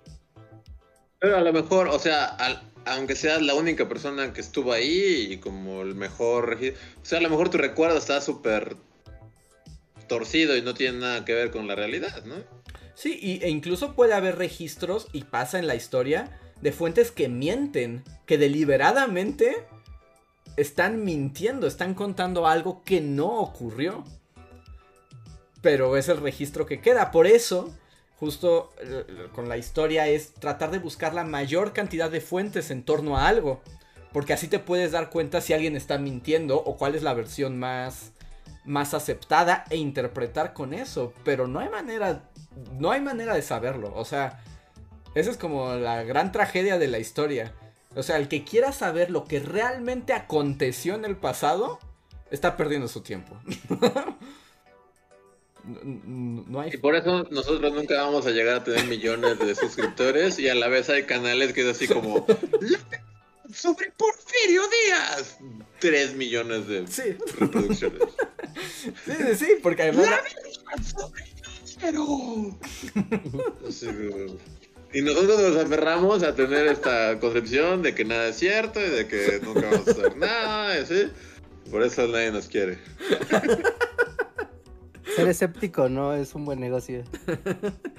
Porque no damos las verdades ocultas. Pero, o sea, sí, es cierto. Bueno, como que, y, o sea, pasa en, todos, pero conforme, siento que conforme uno se va volviendo viejo y como que obviamente tiene más, como que va pasando sobre tu propia vida, ¿no? Yo hace poco, igual con otro amigo, fuimos a un evento a ver a un, a un arquitecto que, que pintaba, no sé, es como, era muy chingón pintando, como como este edificios. O sea, y no fue hace mucho, debió haber sido como en, los últimos cinco años. No podemos recordar en dónde fue, o por cómo llegamos ahí, o, de quién fue la idea de ir, o, por qué estábamos. O sea, sabemos que estuvimos ahí, y recordamos estar en el evento, pero nadie puede situar en dónde fue el evento, quién fue el de la idea de ir al evento, por qué acabamos en ese evento, nada. Y es así, o sea, y no fue hace tanto tampoco, como para que digas, oh, es un evento perdido en el tiempo, así como, no sé, como hablar así de dónde conoció a tu abuelo, a tu abuela, en 1956. Es así como, no, debió haber pasado como del 2017 para acá. Y sin embargo, nadie puede decir a ciencia cierta dónde fue, por qué estábamos ahí, de quién fue la idea, nada. O sea, y, así como eso, hay miles de cosas en tu vida, ¿no? Que es así como de, ah, pues acabé en una fiesta y conocí a tal o cual persona. ¿Por qué estabas ahí? ¿Quién sabe? Sí. No sé. ¿Quién te invitó? ¿Quién sabe? ¿De quién era la fiesta? O sea, hay tantas cosas que se quedan así. O sea, y cuando lo... Bueno, es como tú en tu vida, en el presente pero lo extrapolas a, no sé, a, tus papás, o a tus abuelos, o a tus tíos, o a todo, y es así como de... Incluso la misma historia de, tu familia es una ilusión, ¿no? Es así como de... O sea, es la historia que se platica, así como de, y tu abuela conoció a tu abuelo en tal o cual lugar, pero en realidad es así como de, Igual y no, o sea. o sea, ahí podrías decir. La historia es totalmente distinta y nadie la sabe. Así es cierta, el único que la sabía era tu abuelo, pero pues se murió hace 30 años. Es que ahí, nuevamente, todo, la única manera de saber hasta qué punto es cierto es con cuántas pruebas puedas conseguir, ¿no? O sea, por ejemplo, e, esto que tú dices, de la fiesta a la que fuiste con tus amigos y no sabes cómo llegaste ahí, ni de quién era la casa, ni en dónde era. Era así como, pues se va a quedar ahí. Ahora, si yo quisiera investigar qué pasó realmente, lo primero que tendría que hacer es como, bueno, ¿a quiénes recuerdas que estuvieron en esa fiesta? ¿No? Y tal, tal, tal. Entonces habría que buscar a toda esa gente. A toda esa gente y preguntarles. Y tal vez alguno tenga noción. Y si varios coinciden, dices, ok, ya supimos quién invitó a la fiesta. Tendrías que ir al lugar de la fiesta, ¿no? Si es en caso de que se pueda encontrar. Y a lo mejor preguntar al, al sitio, tú si era un espacio público, es, bueno, en, el verano de 2017, ¿qué eventos hubo aquí? ¿No? Y entonces, ah, irán a los archivos, ah, pues estos ah, aquí está el pintor, ¿no? Entonces el pintor presentó en esto y decir, lo más probable es que haya sido ese día, ¿no? Y empezar a armar las pruebas y tratar de conseguir una versión con lo que hay. Pero si todos mueren, por ejemplo, así, maldición gitana, todos murieron, pues se pierde para siempre, ya no hay a quién preguntarle. Eh, pues ¿sabes cómo está? ¿Qué, Reja? Ah, ya, este, sí, es como esta ciudad de Pompeya. Pompeya es la que está abajo de la lava, ¿no? Uh, ajá, la del Vesubio, sí. Ajá, la del Vesubio, ¿no? O sea, que es como de vamos a escarbar y ver cómo la gente estaba viviendo su vida y vamos a especular porque no hay otra, no hay más que cadáveres. Ajá. Y es apasionante porque hay cadáveres que demuestran que aquí había la sociedad haciendo sus cosas pero no hay modo de saber ni qué estaban haciendo, ni por qué lo estaban haciendo, ni para qué lo estaban haciendo. Te digo, se interpreta con lo que hay, por ejemplo, con Pompeya, pues justo revisando los cuerpos, el registro arqueológico, cómo eran las casas, cómo, o sea, puedes reconstruir una interpretación, pero, pero lo que pasó ahí, la verdad, es inasible, es incognoscible, recuérdenlo. no sé, ¿no? Estaba el herrero y estaba no sé, ¿no? Abrazado a otro cadáver. Y es como, ay, qué romántico. Y ocurre que ese romance era, no sé, ¿no? Era su amante, la esposa del panadero y los mató el volcán. bueno, y si quieres el chisme ya personal, si quieres ya el nivel personal es todavía más difícil. está todavía más loco, ¿no? O sea, y aquí está... como solo como para... ¿Qué? No, dale, dale, dale. No, que, que solo así como para conectarlo con, como, con lo que empezó todo, que era HBO y su, biblioteca que va a desaparecer. Este, no, pero, o sea, es cierto que, o sea, y yo lo, lo he escuchado de gente grande, o sea, como, bueno, gente más grande, como, no sé, papás de mis amigos y así, que todavía acostumbran como así de mis fotos las voy a guardar en un formato físico, ¿no? Así como de... y, como, eh, o sea, a mí me, pues, bueno, la mamá de un amigo siempre me ha dicho así como, ustedes van a ser la generación desaparecida. Porque ninguno de ustedes salva sus fotos. Y es cierto, o sea, realmente yo, hay muchas fotos que recuerdo, así como de existieron en digital. Pero por X o Y, pues ya no existen, o sea, o no, no, no sabría cómo, o sea, murieron con, no sé, con mi computadora viejita cuando, cuando dejó de servir, o lo que sea, ¿no? O sea, hay una cantidad de fotos mías que recuerdo y es así como, ah, me gustaría tener esa foto en físico, pero nunca la imprimí ni nada. Y eso así como, o sea, digo, dudo que a lo mejor algunas personas como de nuestra edad o lo que sea así acostumbran como a imprimir las fotos digitales, las miles de millones de fotos digitales que, que, nos tomamos así. Pero lo cierto es que, o sea, así como hablamos de Pompeya, yo siento, o sea, como volviendo al punto central del asunto, siento que vamos a ser como el Pompeya de, del futuro. O sea, siento que todo esto, o sea, todo lo digital va a desaparecer. Y no va a haber ningún registro de nada, así, de nuestra existencia, así, porque todo fue digital y de repente tormenta solar y ¿Sí? Quien decidió ir al Office Max a imprimir sus fotos tendrá un registro físico así de que existió, pero todo el resto va a ser así como de no. O sea, no sé, pues ya hay muchos morros que nacieron, o sea, y, que ya tienen como 20 años y nacieron en el Facebook, ¿no? A lo mejor su primera foto así de, ay, Juanito, aquí lo estoy cargando, y acaba de nacer Juanito, y vamos, Facebook va a poner así como de, nació Juanito. Pero pues eso se está guardando sobre nada, se está guardando sobre... Y por ejemplo, yo estoy así... Aire. o sea, ya por las edades y eso, o sea, es seguro que ya hay gente hoy que nunca ha tenido una foto física de sí mismo. ¿No? O sea, que jamás... O sea, y eso es como muy... No sé, es como... O sea, a la vez es como de, bueno, si te pones a pensar, pues todo es como sea, antes del siglo XX tampoco la gente tenía nada de eso, ¿no? O sea, lo más te mandabas Exacto, a hacer una o sea, incluso pues, pues, las fotos que se guardan y que sobreviven también son como por azares del destino, ¿no? Porque pudieron haberse destruido en cualquier momento. O sea, y el hecho de que las tengamos es como... Pero sí es medio raro pensar que, que sí, ¿no? Que, que va a haber que toda la cantidad de fotos y registros digitales que en algún momento se van a perder, porque pues no pueden sobrevivir al paso del tiempo, es así como... Sí, no, pues, la propia existencia es efímera, como el contenido de HBO, o sea, lo quieres preservar y todo, pues, un día la vida se te acaba y se apagó el servidor de HBO, es igual, estás muerto y nadie va a volver a hablar de ti jamás. ¿Sí? Hasta que descubran tus restos calcinados abrazados bajo un volcán y digan, oh, los amantes de Pompeya. Y ya, eh, algo, algo de ti quedará en la memoria. Sí, sí, sí, sí, Está, está muy loco, ¿no? Es como muy humano esto de querer preservar la memoria de las cosas, ¿no? De uno mismo también.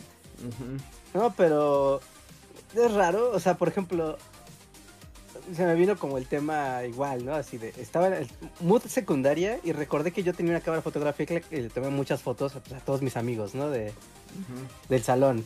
¿no? En una excursión que tuvimos y fue de, wow, si subiera esas fotos a Facebook sería así, ¿no? Wow, una sensación. Ajá. Todo lo haré. Ajá. Pero bueno, ¿no? O sea, recordé como esas, como, esas como maneras de afectar los recuerdos a partir de preservar las fotos Seguramente a todo el mundo le ha pasado o llegó a ver a gente particularmente del mundo álbums de fotos que rayaban la cara de las personas. Así de la tía Chonita. Sí, uy, sí, uy, sí. Ajá, la tía que rayaba así como la cara de su ex marido en todas las fotos, ¿no? ¿No? O, o no sé, ¿no? Tenías a tu novia, a tu novia y así tenías sus fotos y rompías las fotos, ¿no? Y era como, como una manifestación física de romper el recuerdo de una persona. Los recuerdos y los sentimientos son algo inmaterial, pero romper una foto y así es algo físico, entonces como que se podía traspasar esa, esa sensación a un formato de, ok, puedo desquitarme en el mundo real. ¿no? Y ahora, ¿qué haces? ¿No? O sea, no sé, te enojas con alguien y borras sus fotos de Facebook, ¿no? Por decir. Pero no es igual, o sea, decir aquí, paz, ¿no? Las tiré, las quemé, no sé, lo que sea. ¿No? Entonces también a nivel emocional, cómo interactúas con tu memoria y con la memoria de los demás, pues también se, se afecta porque, o sea, de repente va a pasar el tiempo y va a decir, ah, claro, estaba la foto familiar, mucho tiempo estaba aquí la foto familiar, pero un día la tía Chona se robó la herencia de la herencia perdida del abuelo y ahora de la familia y está rayada su rastro, ¿no? Porque también hay, hay, también hay archivo, así como hay gente, o sea, hay testimonios que mienten, también hay archivo que se destruye. Y destruir archivo siempre ha sido un acto muy poderoso porque condenas al olvido muchas cosas. ¿No? O sea, aniquilas lo que queda del recuerdo. Y el ejemplo justo como muy cotidiano que nos ponen aquí, que las fotos de los exes es el mejor ejemplo de la Lost Media, ¿no? y, sí, o sea, es una parte que deliberadamente se puede destruir para que no vuelva, ¿no? Y nadie lo va a recordar jamás. Sí, bueno, o sea, no sé, yo tengo como una anécdota así como al respecto, que es como muy... O sea, porque supongo que eso es lo que sucede en la mayoría de los casos, que no es como un... Justo, como la foto de los exes que vas y quemas deliberadamente y destruyes como de la faz de la tierra. Pero, o sea, un recuerdo de mi infancia, así, infancia, pues yo debía haber tenido como 11 años, o sea, estaba muy, muy morrito. Y pasó que no estábamos como cambiando de casa o algo así. Y, y a la hora de la mudanza, unos de los trabajadores eh, agarraron una caja, y, o sea, agarraron cajas y fue como esto es basura. Y tiraron un montón de cajas así pero, o sea, ni siquiera es como. Esta onda de los exes tiene como esta connotación como de. Lo estoy haciendo. Deliberadamente estoy borrando el registro histórico de. Ajá, como, ¿no? Ajá. Y aquí no, aquí fue como de. O sea, de. Ah, ¿Qué es eso? ¿Quién sabe qué es esto? Se va. Y de repente se fueron un montón de cajas. Sí. Y entre esas cajas se fue una caja que, que era como de todas las fotos de mi mamá, así como de niña, así de o un, o sea, un 90% de las fotos de mi mamá, así de, su infancia y de la universidad y de las fotos que tomó en la prepa y de sus amigos y así. Y sí recuerdo que fue como muy choqueante porque, o sea, tú estás bien morrito y así y de repente, o sea, no es como que pase tan seguido que veas a tu mamá tener un, como un colapso nervioso así, así, de un total y absoluto... O sea, mi mamá se, se, se o sea, le afectó muchísimo, ¿no? Así de... Y me acuerdo que hasta, o sea, hicimos como todo, o sea, hicimos ver a dónde iban esos camiones de basura y si había alguna manera de, de, pues todavía no está, o sea, han pasado pocos días de que pasó ese camión de la basura, entonces tal vez podamos ir a este, no sé, a este recolector y ver, o sea, y al final, pues no, obviamente, pues una vez que el camión de la basura los trepó encima, ya, bye, fotos. Pero, se fueron muchísimas, muchísimas fotos así. Y sí fue así como muy traumatizante y muy así como... O sea, pues hasta la fecha me acuerdo así de haber visto a mi mamá devastada porque la, o sea, todas sus fotos de, la vida se, fueron a la basura. Pero supongo que eso pasa, o sea, es lo que pasa. Sí, la todos vida, los casos. Es, la vida, ¿no? las fotos se van, o sea, de repente esa caja que tú quieres mucho se va yendo al sótano y de repente ese sótano queda en control, no sé, de tu sobrinito al cual no podría importarle menos quién eres o qué fue de ti y de repente esas fotos se acaban en la basura y ya, o sea, no, no. Sí, sí, sí. O sea, eso pasa en es como... Todos los casos. También hay como una entropía del recuerdo, ¿no? Por ejemplo, también una cosa, cuando las fotos familiares sí pasan de generación en generación, va a llegar un punto en que el que reciba las fotos no va a saber quiénes están en esas fotos. O sea, quiénes son, ¿no? Es así como, pues sí, será tu bisa tatarabuela Toñita, pero tú ya no sabes quién es. Y siempre, cada generación hay unas fotos que se desaparecen, porque lo que decía Reja al principio, ¿no? Guardar incluso las fotos es engorroso, difícil, caro, lo que sea. Y siempre que se purga es como de, no, pues ya no sé quiénes son estos, ¿no? bye. Y se pierden. Porque así estamos condenados a, a ¿Cómo era Blade Runner? A perdernos como lágrimas bajo la lluvia. Ajá, sí, sí, sí. Por eso también es tan apasionante, ¿no? Es como esta, es efímero, ¿no? Es vago, nos va a pasar a todos, seremos olvidados un día en el mar del tiempo, está bien. Pero también por eso es tan apasionante cuando se encuentran estos vestigios del pasado y son tan claros, ¿no? Y son como tan, tan, tan fáciles de revivir, así como, mira, hay un diario y hay fotos. O sea, como cuando ves esas películas que es como de la vida de una persona y, es como, o sea, incluso hasta te involucras con, te involucras con esa persona aunque no la conoces, porque es vivir otra, es vivir otra vida y es muy apasionante y muy divertido ver, pues, qué era, qué pensaba, qué sentía otra persona, ¿no? En qué cosas puede ser compatible con, pues no sé, ¿no? O sea, con el ta ta ta ta abuelo ¿no? Y decir, ah, claro, o sea, por al parecer a mi tatarabuelo también, no sé, ¿no? Odiaba comer albóndigas, ¿no? Por algún motivo de la vida. Hay una foto de él tirando albóndigas, así como... Al río. así. La sangre llama la sangre. sí, por supuesto. Por eso nos gusta tanto el pasado. Y sí queremos saber, ¿no? Y nos gusta imaginar cómo fueron las cosas. O recordar lo que sí vivimos, ¿no? O sea, por ejemplo, la mamá de Luis, pues es que eso es, una cosa muy dura, porque para ella fue la destrucción de la evidencia de su pasado, ¿no? De su existencia, o sea, Y es como, claro, ella lo conserva, su visión de eso, pero justo la evidencia, lo que puede de alguna manera evocar ese pasado y traerlo al presente, se perdió. Ajá. Se perdió. Y por eso nos gusta, como volviendo así como al decía, pues por eso creamos archivos de todo lo que podemos, ¿no? Porque en algún momento nos gusta tener como algo que nos evoque a esos tiempos que ya están perdidos para siempre. Y por eso de repente estás buscando así cajas y encuentras como una foto de tu abuelo así agarrado de la mano de Luis Echeverría, así como... Eso es real. en mi caso es real, es así como, ¡wow! Es como esa regla de que cuántas personas, cuántos agarrones de mano hay de aquí a cualquier persona. Es como de Luis Echeverría, dos. Sí, o, momentos yo también tengo. Mucho gente, pero sí llegué a una foto de mi abuelo, así como. Están como en un evento público, así como no sé de qué. Pero están así los dos con guayaberas y está así como con Luis Echeverría, así como. Así como, ok. Es a lo que nunca pensé llegar, pero aquí está. También pasa eso. Yo tengo una anécdota como un poco similar, pero más bien cuando mi mamá estaba limpiando como justo las cosas de la casa, que era como las cosas de los bisabuelos y así, y sacó así de un closet una foto así de Franco, el generalísimo.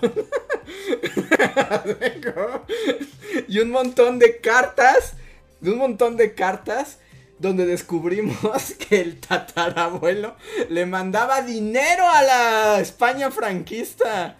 O sea, mandaba dinero mexicano al gobierno de Franco. Y Franco mandaba, o sea, el gobierno mandaba cartas como, el generalísimo agradece el apoyo a la causa. Todos amen a Franco. Y es como, ay Dios mío. es otros tiempos, ¿no? no, y, aquí lo hemos mencionado varias veces en el podcast, ¿no? De que esas cosas, o sea, conocer tu... Hasta esas cosas tan mindfuck de tu familia te permiten saber de, ok, con razón mi familia eh, llegó a donde llegó, ¿no? O es donde es, o pasó lo que pasó después. ¿no? O porque tienen cierta visión de la vida, ¿no? De, ah, claro, es que el abuelo era así y después te enteras, ah, es que era franquista. ok, se explica todo. Ajá, y vas haciendo sentido, vas haciendo sentido y ese sentido maravilloso es la historia. Ajá, sí, sí, sí. Hace poco me, me, pasó, o sea, en, en, una fiesta, creo que ya lo había platicado, que hace poquito me pasó en una fiesta que eh, estábamos platicando y salió el tema, ¿no? De, ah, este güey tiene un canal de historia, que nos cuenta historias. Y así de, no, no cuento historias, no soy cuentacuentos. ¿No? Pero... Por eso no tienes un millón de views, Rehard. Pero bueno, ya en la plática, ¿no? Una, una chava me decía que todo el mundo se enojaba porque su familia era priista, ¿no? Y su, su familia era priista y que todo el mundo se enojaba cuando ella decía eso en voz alta. Y yo le dije, ah, déjame adivinar, tu abuelo o tu papá son militares, o algo así, o trabajaron para el gobierno. Y fue como de sí, o sea, fue de sí, claro, sí, efectivamente. Mi abuelo fue militar y pues hizo toda la trayectoria militar y por eso toda la familia, pues, de alguna manera se vio beneficiada de, pues, del trabajo del abuelo, ¿no? Y ya le decía yo, pues es que, claro, ¿no? O sea, por eso la visión, la cosmovisión familiar gira en torno pues a la idea de la milicia mexicana y podrá ser en el Vox Populi algo impopular o algo desagradable, pero en tus lazos directos de sangre o en tus, en tus lazos directos de la historia familiar, pues tiene sentido porque pues vamos, ¿no? Se construyó su familia con base en, en, el ejército, ¿no? Habrán pasado cosas buenas, cosas malas, mm, who cares, ¿no? Pero eso es lo que le da sentido a por qué tu familia es como es, por qué ven la vida como la ven y cómo la van a ver de aquí hacia adelante, ¿no? Porque eso ha tenido consecuencias y eso se va, se va hilando, o sea, nada es porque sí, ¿no? Y, y sí fue como de, ¡wow! Por fin alguien me explica por qué todos odian a mi familia. y que podría parecer algo muy evidente, pero no, porque si no lo estás viendo, ajá, o sea, si no estás pensando en esas relaciones de la gente con su contexto, no te das cuenta. Aunque esté frente a ti, aunque, aunque sea esté ahí como en tu cara, no lo ves igual. entre esas sí, mil cosas, ¿no? Mil cosas que pueden pasar. Pero bueno, vamos a pasar a los superchats, ¿no? Que sí, porque de hecho nos queda media hora de para 30 superchats. Muchas gracias. y por eso HBO canceló su... No van a decir que la conversación toma, toma rumbos. Sí, sí, no están tristes. Su vida es igual de efímera que el archivo de HBO. Simplemente un día se va. Recuérdenlo. es la moraleja del podcast. es que quitan una serie de su catálogo favorito. Recuerden. Estarán cuestionando así del pasado franquista de su familia. Exacto, exacto. A ver, ahí va. Voy con los super chats. Muchas gracias a quienes nos apoyan con estos donativos. Y si no fuera por ustedes, no podríamos continuar esta labor. El primer super chat de la noche es de Orlando Ruiz que dice: Hola Bullies, super chat para preguntar: ¿Les gusta el cine de autor? ¿Tienen una película favorita de ese autor? Saludos es muy tarde para empezar esta discusión, pero también es como. o sea, ¿qué se le llama cine de autor, no? Sí, también podríamos debrayarnos a eso durante horas. Sí, este. Yo iba a sacar las películas de Emir Kusturica, que es una cosa muy de autor y muy de lo sigas a él, porque no hay manera de que sigas. No, es como muy esa cosa. Sí. ¿No? Y, y ya. Vean la vida, es un milagro. No, Underground, Underground no, es muy larga. Aunque está muy padre, pero es muy larga. es larga como Yo me recuerdo cuando Reinhardt nos quiso poner Underground y, como que duramos media hora y fue como, no va a pasar, Reinhardt. No. ¡Cuatro horas! No, no, no, no, no, no. Esto no está funcionando. No, o sea, yo, yo solo diré que, que, o sea, a mí justo, como que me gusta mucho la onda de que algo sea de autor y como de, de identificar como las cosas que, no sé, yo siento que muchas cosas, o sea, como no sé a qué se le llame cine de autor actualmente. Pero hay como, o sea, pues. Sí, o sea, bueno, justo estamos diciendo como a Wes Anderson, ¿no? Que, o sea, ya dedicamos como todo un podcast, pero es como lo más de autor. O sea, es como ves un cuadro de ese güey y sabes que es ese güey, ¿no? O sea, entonces, o sea, sí, a mí me gusta mucho como identificar cositas. Y tal vez haya directores que no son como, se consideran como de autor, pero que luego ubicas cosas que es como de, ah, sé que este es este director y, está tocando un tema que tocó en otra película y es así como de, ah, sé, me hace interesante siempre como ver conexiones entre directores. Y como las trayectorias, ¿no? Y como sus propias, o sea, como sus otras películas, los temas que los mueven. Y de hecho, o sea, en ese aspecto cualquier director puede ser cine de autor, ¿no? Si contempla solo lo que ha hecho. Excepto esos que hacen como cosas para corporaciones, ¿no? O sea, si haces películas de Marvel, pues no vas a encontrar tanto O sea, y aún así encontrarás, aún así encontrarás. Y aún así encuentras, ¿no? Sí. Por ejemplo, o sea, por poner como, por ejemplo, Michael Bay, el director de Transformers.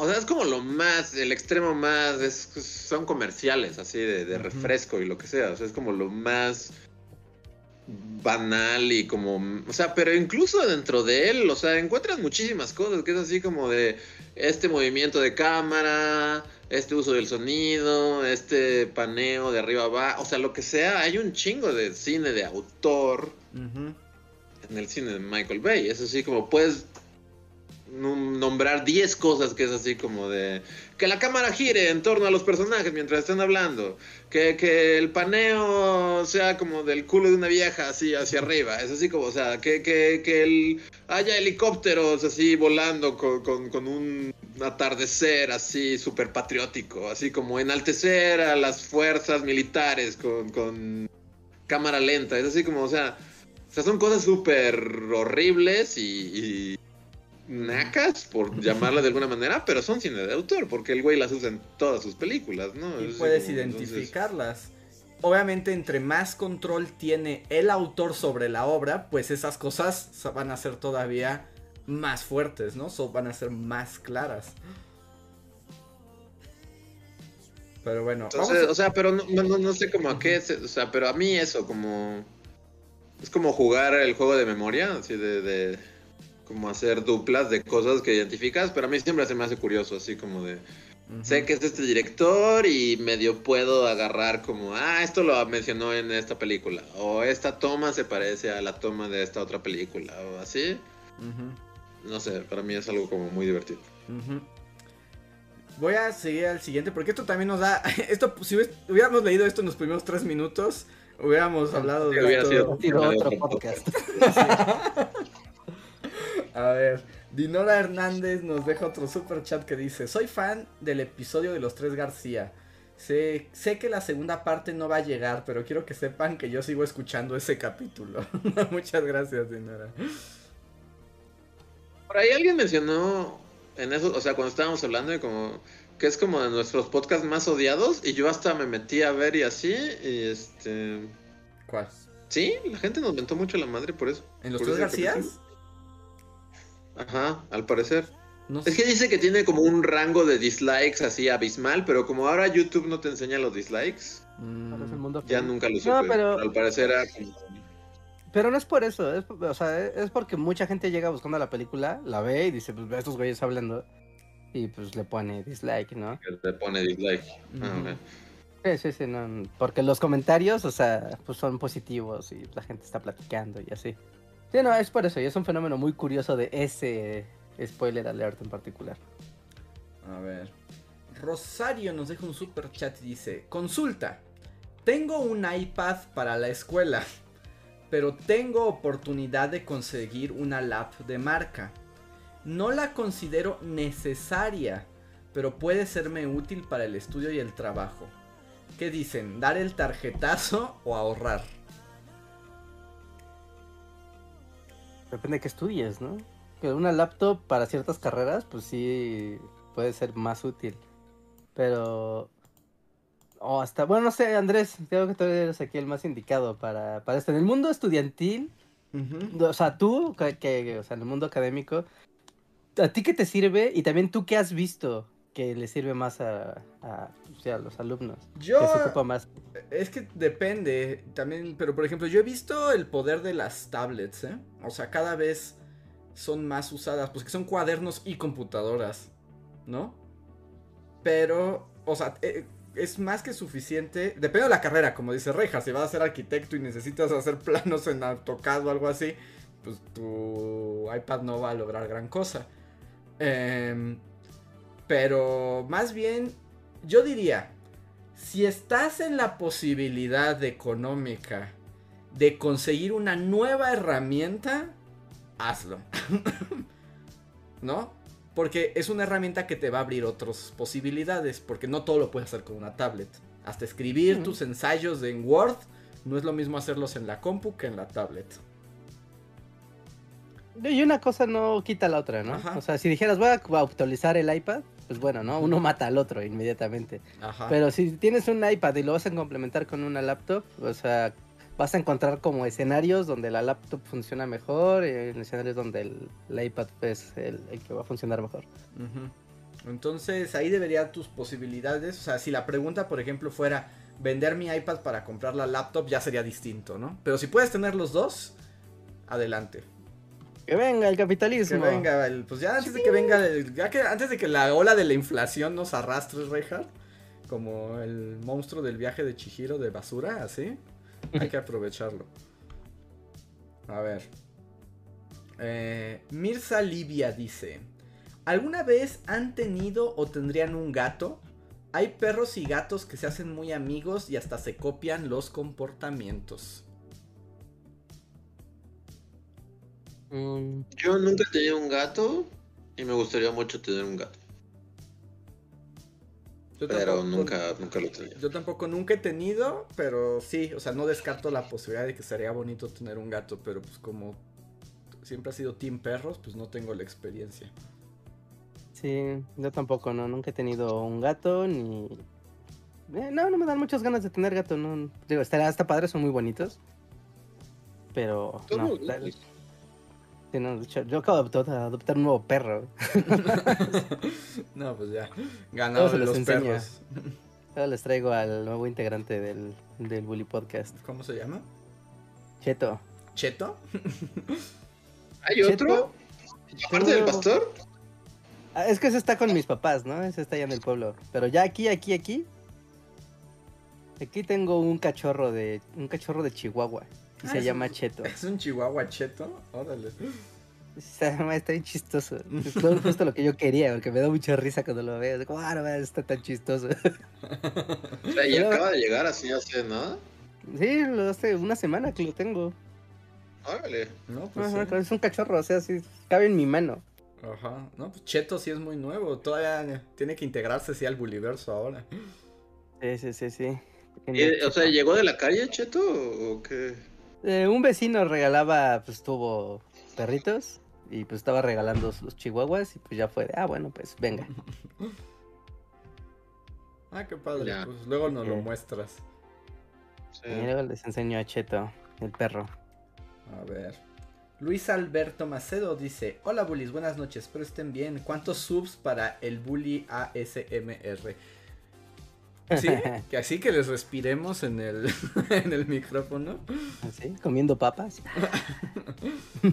Yo no entiendo Pero ustedes cáiganse con los subs y si quieren les masticamos un dorito en el micrófono.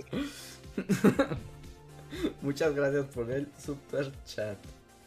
Eh, Toño Inclán dice: A ustedes que les gustan los mopeds, ¿Vieron el episodio perdido de Plaza Sésamo donde sale la bruja del mago de Oz?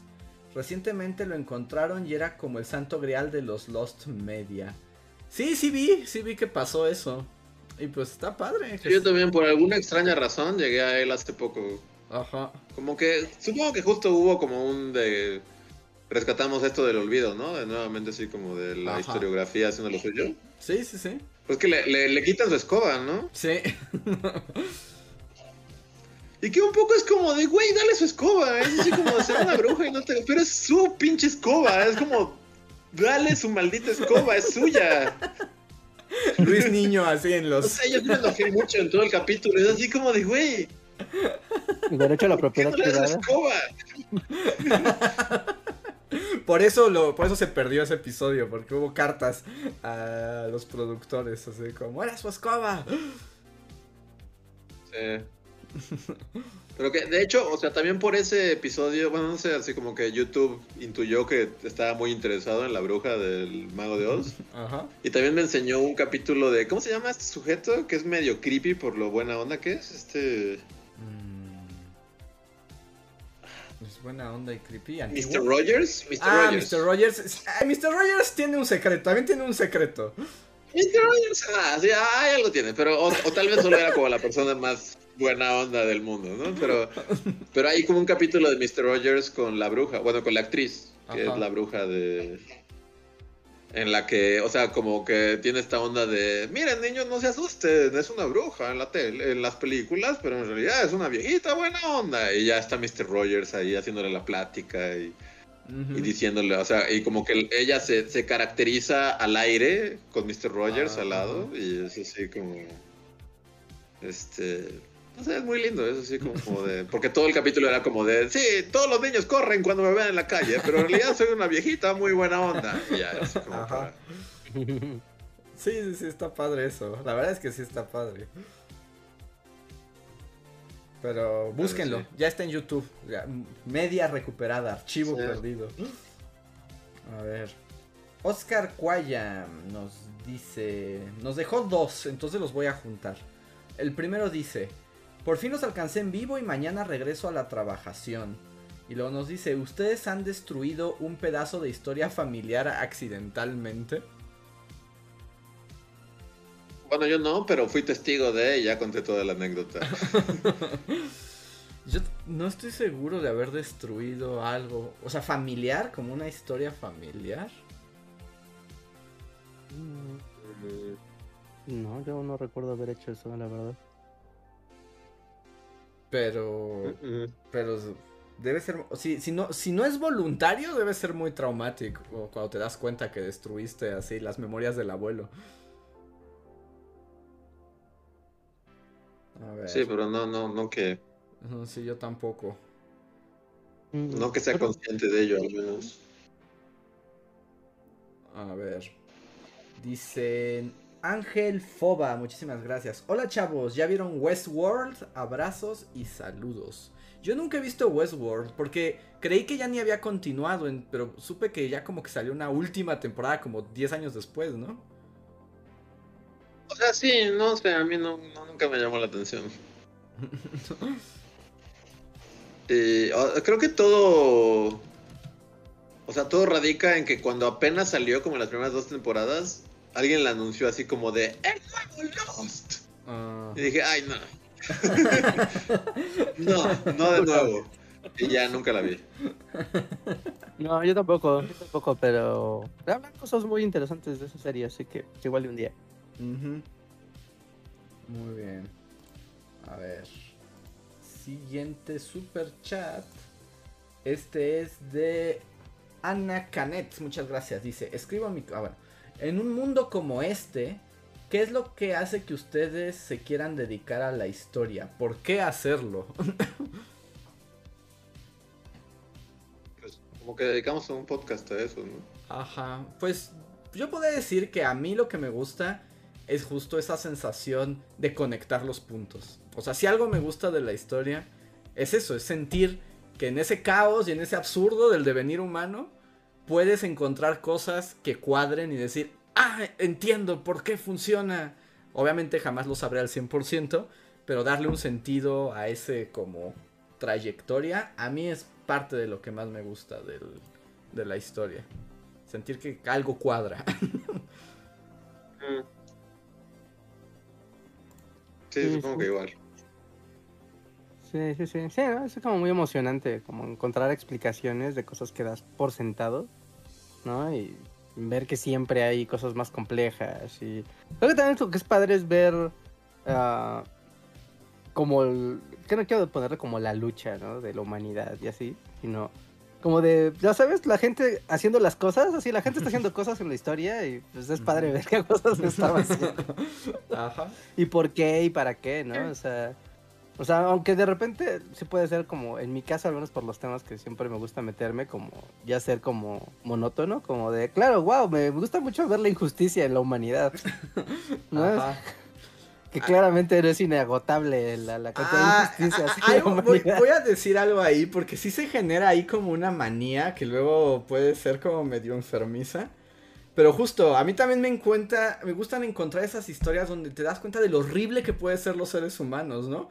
Y yo encuentro como un gran gusto en ello, no porque me guste la maldad, sino porque... Gran fascinación Ajá, en ver la ejecución de los planes del mal, es como, claro, wow, o sea, hay gente jodida y hay gente que no está jodida y gente que no está jodida va a pasarse de lanza. ¿Cómo lo harán en esta ocasión? Averigüémoslo. Ajá, y por ejemplo es que hace poco me dijeron, justo, o sea, yo estaba platicando de estas cosas que encuentro y descubro y me llaman mucho la atención. Y alguien sí me dijo hace poco como de, qué horror, o sea, no me gusta que me cuentes estas cosas, es pura depresión. No, o sea, nada más justo como me deprime mirar cómo te gusta a ti tanto. Y es como, se hace, se hace ahí una afición un poco macabra, la verdad. Yo si tuviera que complementar también diría así como, o sea, no, no creo que sea como el motor de saber qué. Y tal vez ya lo había mencionado, creo que estoy seguro que lo había mencionado como en otro podcast, como plantear de... O sea, como que la historia solo le pasa a la gente, ¿no? Como que cuando piensas en los grandes personajes, nadie empezó, o sea, quien quieran, así de Hitler, Napoleón, este, quien digan, como que la historia solo te pasa, ¿no? Y creo que teníamos todo un podcast como en el que hablábamos como de solo de... Nadie planea acabar siendo el líder de la Alemania nazi, pero de repente solo te pasa. O sea, por diferentes circunstancias como del destino, como que nada... O sea, pocas veces son las veces en las que alguien deliberadamente dice, sí, voy a hacer esto y voy a alterar el curso de la historia de esta manera. Más bien como que solo te pasa la historia. O sea, igual que a nosotros solo nos pasa nuestra vida, ¿no? Es así como de... la mayoría de nosotros como que no plantea así de voy a acabar en este lugar o voy a acabar en este otro lugar. Pero para mí es como un poquito, o sea, y más cuando como que pues ya te metes de lleno a la historia y ves así como tal o cual, te das cuenta de que la mayoría de los personajes históricos solo les pasó. O sea, pudieron haber sido ellos o pudo haber sido otro güey, pero solo les pasó como a ellos. Que como la marea histórica los pusiera ahí como enfrente de algo de repente ya, eres Iturbide. acabaste siendo Iturbide y ahora hay como estatuas de tu nombre y lo que sea, pero como pudiste haber sido tú, pudo haber sido otro güey. O, o, sea, solo acabaste ahí en el lugar correcto, en el momento adecuado y alguien te hiciste compa de un güey y acabaste siendo Santana. sí, sí. Ya cambiaste todo el destino de un rumbo de un país o lo que sea. Pero realmente es eso, o sea, nadie se lo plantea, nadie dice así como voy a ser un personaje histórico y voy a acabar en los nombres de todas las avenidas y de repente solo te pasó. sí, sí. Sí hay un grado ahí de contingencia. Eh, o sea, como por más que la gente se acerca a los círculos, tiene las conexiones, o sea, está propicia que la circunstancia los empuje, ¿no? Pero que lo haga alguien desde el día cero, así, el pequeño Hitler diciendo, yo seré líder de un régimen totalitario cuando sea grande. O sea, no, no, hubo, un, hubo un momento en que lo decidió, pero para llegar a tomar esa decisión ya le habían pasado muchas cosas. Pasaron muchas circunstancias, sí, ¿no? Ah, tal vez a Julio César, tal vez él sí estaba medio, yo voy a ser acá el más badass. O sea, es que tú puedes decir, yo quiero ser un personaje y cambiar el mundo, pero eso no te garantiza que lo logres. Eso sí pudo lograrlo o pudo no. ¿Qué tal si hubiera perdido contra Pompeyo? Pues bye, Julio César. Y había las mismas posibilidades. Estaría en la lista de los emperadores romanos que nadie se acuerda. Ajá, sí, serías como Trajano. Y yo como, ¿Trajano qué? ¿Trajano qué, no? sí, sí, sí. Sí, sí, sí. Así de random es. A ver. Eh, Javier Charles nos dice: Bullies. Creo que odio a Leopold von Ranke y fue culpa de Peter Bork. Ya que andamos en temas de historiadores, ¿qué opinión tienen de Eric Hobsbawm? Yo diría, uno, qué bueno, que es a Leopold von Ranke. Es como el que. es como el historiador al que se odia por. Eh, en automático. Y Hobsbawm, sea, como para quienes no lo sepan, es como uno de los grandes historiadores del siglo XX, ¿no? O sea, era un inglés eh, comunista que se dedicó a explorar justo el siglo XX como el gran fenómeno histórico de nuestros tiempos, ¿no? Y dato curioso sobre Hobsbawm, en México es donde más se lee a ese historiador. Resulta que en Inglaterra no lo quieren tanto. Pero en México... ¿Cómo?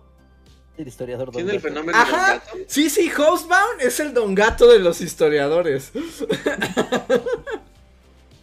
Raro. y es un gran historiador. Pero donde más pega es en México, curiosamente. Y es donde más se le lee. Y en Inglaterra, donde, de donde es él, eh, no, no es... O sea, sí es importante, es muy importante, pero no es tan popular. wow, así voy a titular. Hobsbawm es Don Gato. El fenómeno Don Gato.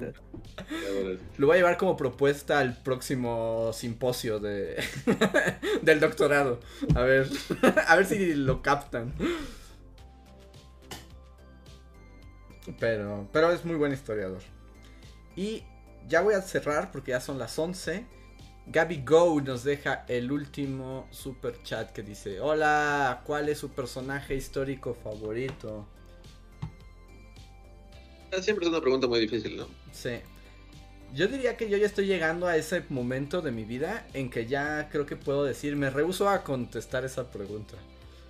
Porque no hay no tienes hay un favorito, aunque sea como, o sea, como que ya realmente no, pero es como tu peluche, que tu juguetito, tu, tu Woody, Woody de la historia, que es así como de...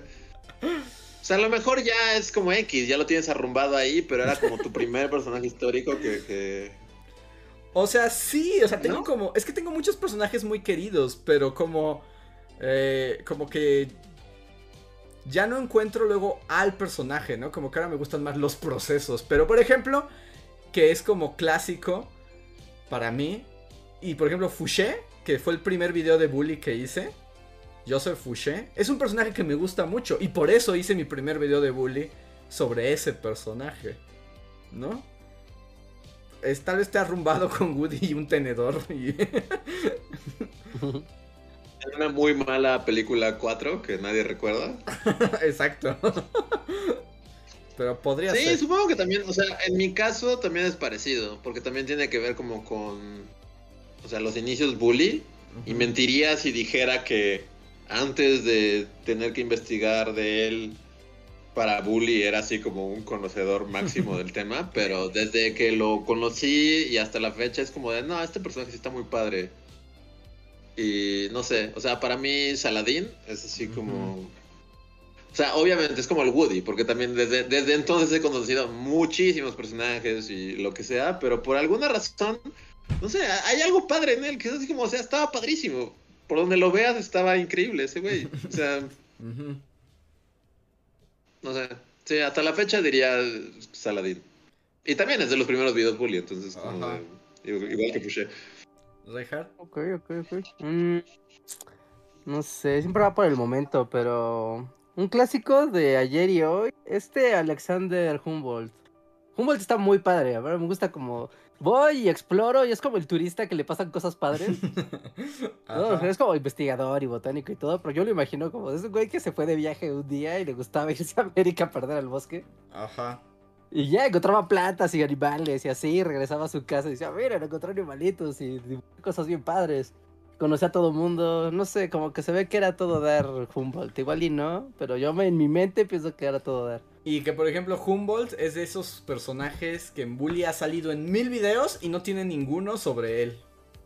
O sea, ninguno dedicado a él. que siempre está ahí periférico, ¿no? De, ay, Humboldt estuvo ahí, ¿no? Es como de, ay, él hizo esto, ¿no? Él llevó el mineral mexicano a Francia. Gracias a él se descubrió el primer mineral de la Nueva España.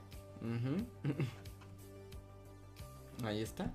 Pues ahora sí vamos a terminar. Solo voy a leer. Aritnerean nos ha dejado un chat. Ella es de los miembros más poderosos de Bully Podcast. Tiene derecho a un super chat gratuito.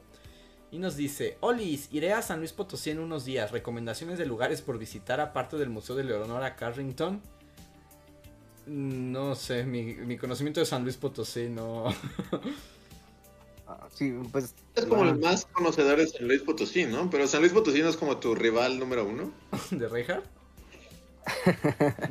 San Luis Potosí capital, sí. es como. Ay. Puedes ir a otros lugares de San Luis Potosí, está padre. Puedes ir a esta. ¿Cómo se llama? La casa del británico loco, este Edward, Edward James. Edward, en Mitla. Edward James. Edward James, puedes ir a ver la casa de Edward James, está bien chida. Está bien padre todo ese tour y ir de paso a ver las cascadas. ¿No? Está bien padre. Eso es San Luis Potosí. La capital, la neta, no, no sé, ¿no? Igual y sí hay cosas padres, ah, pero alguien lo, lo, puso ahí y es cierto. Yo cuando estuve en San Luis Potosí como 20 minutos, lo único que fui fue ir al Museo de las Máscaras y estaba padre. ¿Eh? Es raro porque justo el día de hoy, o sea, ya no profundizaré porque es muy tarde así, pero también surgió la posibilidad de, para mí, de ir a San Luis Potosí y hasta el momento me estoy cuestionando si, si, si si voy a ir o no. Por eso es muy raro que, haya terminado el podcast con eso. Es una señal. Pero justo también quería preguntarle a Reinhardt su, su, opinión sobre San Luis Potosí, así como... Porque para empezar, es, un viaje muy largo, ¿no? A San Luis Potosí. Nah. Bueno, depende de qué digas largo, ¿no? ¿Seis horas? No es tanto. Me dijo cinco horas cuarenta minutos. Ajá. Sí, seis horas. Seis horas. O sea, está, o sea, de aquí del Ciudad de México hasta San Luis Potosí capital son seis horas, ¿no? Ya el estado de San Luis es muy grande, ¿no? Y la sierra y todo, ya es otro, ya ahí es otra liga. Pues no vamos a la capital, son seis horas. Yo estoy en una en una todavía estoy cuestionándome si voy a acabar en San Luis Potosí o no. Pero, ya viviendo, viviendo en San Luis Potosí. No, no, no, no, solo, solo voy como a una misión a San Luis Potosí. Ah, es como se, se, abrió la posibilidad de una misión en San Luis Potosí y es como no estoy ah, seguro si. La side quest de Luis. San Luis Potosí. Pues puede ser el Museo de la Máscara. Es una side quest así como ir a vencer al acertijo. Es como es lo mismo. Así. Podrías no hacerlo, no pasa nada, pero. Encontrarlos. tienes que encontrar los este, trofeos del acertijo en San Luis Potosí. Muy bien. Así es. Pues con eso terminamos, amigos y amigas. Muchísimas gracias por unirse a esta emisión. Todavía nos quedamos unos cuantos minutitos extras para el post cotorreo para que la gente de comunidad se manifieste. Si no son gente de comunidad, no se vayan, que igual pueden escucharnos. ¿Hay algo que decir, Reinhardt, antes de ir al poscotorreo? No, no, suscríbanse al canal y dejen su like antes de que esto se acabe. No, estamos 80 likes en este momento, así que. son más, los podemos ver, sabemos que son más. Sabemos, los estamos viendo, las métricas no nos mienten, así que denle like o dislike o lo que quieran, pero hagan la interacción en este momento, no se vayan. Y también han no me acuerdo si el podcast pasado lo dije, pero el feed de Deezer ya está activo nuevamente para la gente que le gusta utilizar la plataforma de Deezer. Ahí está, nada más pongan Bully Magnets o Bully Podcast y les aparece nuevamente, por algún motivo desapareció.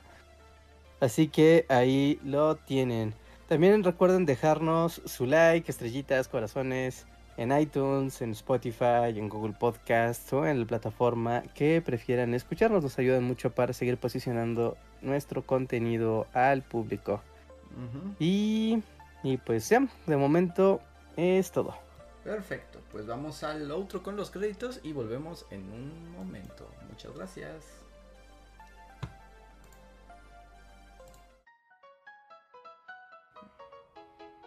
Síguenos en Facebook, Twitter y YouTube con el usuario Bully Magnets. También suscríbete a nuestro podcast en iTunes y en la app de Mixler para tener lo más nuevo de nuestros contenidos siempre a la mano. Deja tus comentarios, suscríbete, compártenos con tus amigos y recuerda, Bully Magnets, donde la historia en verdad es divertida.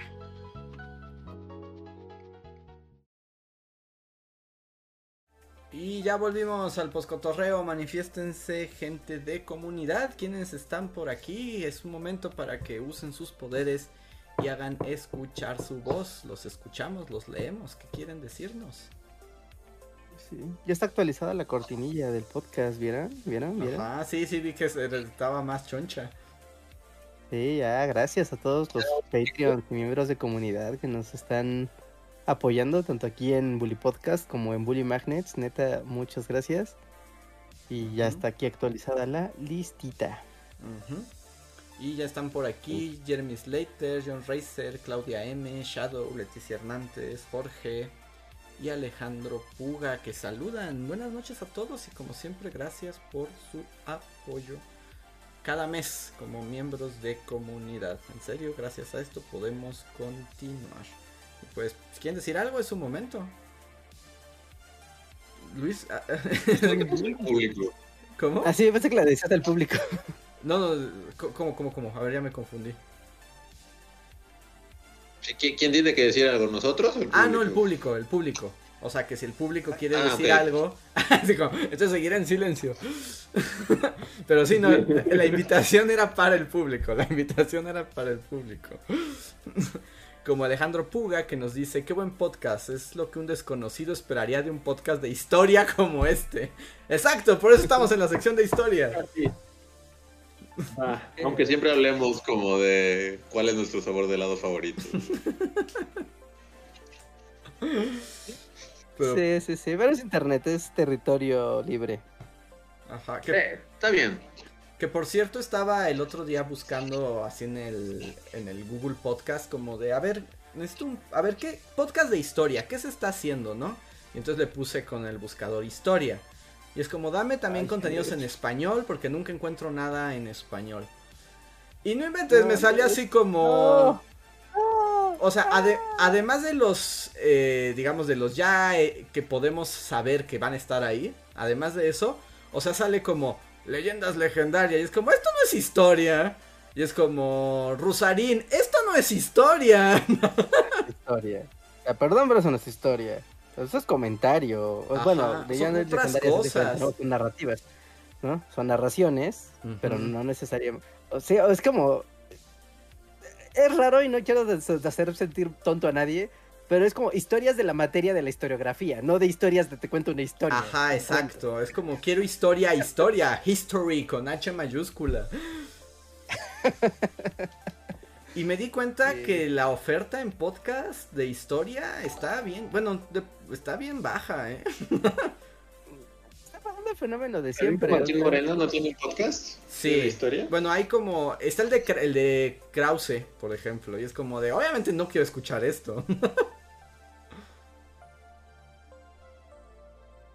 saludos a Krause. Pero no, ni saludos porque una vez me empujó. Y se me metió en la fila. Sí. Ah, no, que te empuje pasa, pero que se mete en la fila, eso es de barbajanes. Pues tú estabas ahí, Reinhardt, que se me metió y fue como, quítate, yo voy primero. Y es como, estamos formados, señor. Y se metió hasta adelante. ¿Cuándo? Cuando la exposición del Colegio Nacional. Ah, sí, cierto. Ah, en fin, pero sí, está pasando el mismo fenómeno en podcast que en el resto de las plataformas, que hay mucha oferta de cosas o sea, está bien que haya de todo, ¿no? Pero los creadores ñoños de contenido ñoño, ¿dónde están? ¿Dónde están ustedes? Es que es difícil, Rejas. Si tienes que ah, investigar para decir algo, por eso lo que decía Luis, no nunca llegaremos lejos. ¿Sabes cuánto tiempo pudimos haber dicho verdades de la historia? Todo el tiempo que usaste investigando y leyendo cosas para saber cuál era la interpretación que ibas a dar, pero no, quisiste leer en vez de decir verdades absolutas. Sí, ponle el título de ese podcast así de La verdad sobre la historia. y vas a ver que va a ser nuestro podcast más visto así del... Vamos a poner el santo grial así. Ajá, y ponle la verdad sobre la historia y a ver qué ocurre, sí. Ah. ok, ya está decidido. A ver, dice... Gaby Go dice, está chida la historia de sus fotos de Franco y de Díaz Ordaz. No era Díaz Ordaz, era Echeverría. con su, ah, pues sale con su guayabera y sus lentes oscuros super malvados. Y así como, wow. y tu abuelo, yo lo apoyo, señor. ya estoy con todo, con usted. sí, sí, pues así, así pasa cuando acontece, dirían. Eh, llegó un super chat de Néstor García, gracias Néstor, que dice, para spoiler alert de Everything Everywhere All at Once, la peli de 24, ¿ya la vieron? Hicimos como un mini spoiler que fue como de... Ajá. Ya no hablamos de ese medio podcast hace como cuatro o cinco ediciones. Sí, y está padre, está muy padre esa película. Se la puedes ver en el cine, particularmente. Bueno, los que no hayan visto, porque Néstor, evidentemente, ya la vio. ¿No? Pero todavía la topan, ¿eh? Yo pensé que no, pero el fin de semana pasé enfrente del Cinépolis Diana, o Cinemex Diana, no sé, el Cine Diana. Y todavía la estaban exhibiendo, entonces, si pueden verla en el cine, aprovechen. Sí está chido ver esa peli, particularmente en una sala. A mí ya se me olvidó la... Yo voy a aprovechar, y no va a ser como un spoiler de la película ni nada, pero solo diré. Bueno, no, no es cierto, no, era. Iba a ser falso mi comentario, pero fue la penúltima película que vi y, por ahí me enteré, o sea, vi que Reinhardt también estaba dolido por esto, que a mí la verdad me caló así hasta el alma, que fue que cerró el cine de del CENART. De, del CNA. El CNA, no. O sea, yo la verdad, o sea, sí, sí, sí, como el, el indio apache de, de esas publicidades de, de, de los ochentas. Ajá. Sí, sí derramé la lágrima por ese cine. O sea, porque neta, ese cine para mí era hermoso. Nunca había nadie. Eh, era, era hermoso, era hermoso. No, te cobraban el estacionamiento. Eh, el estacionamiento era voluntario. Era voluntario. Pudieras dar cinco pesos y la gente te veía así como de, sí, vuelva pronto, no nos deje aquí en nuestro cine. Era, no sé, es como esos lugares como abandonados, como esos lugares perdidos de la ciudad, que son como un oasis de, de, silencio y, tranquilidad. Mira, el hecho de yo, que Ajá.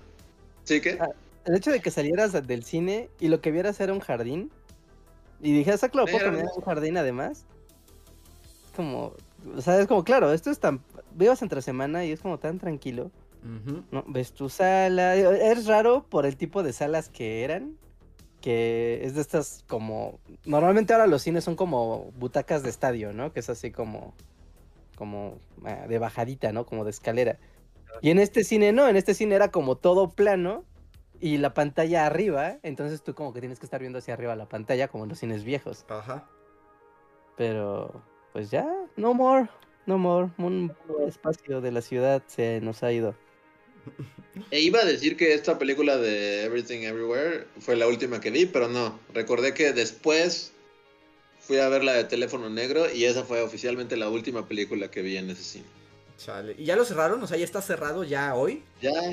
Ya, ya, ya, ya, ya, no existe, ya. Chale.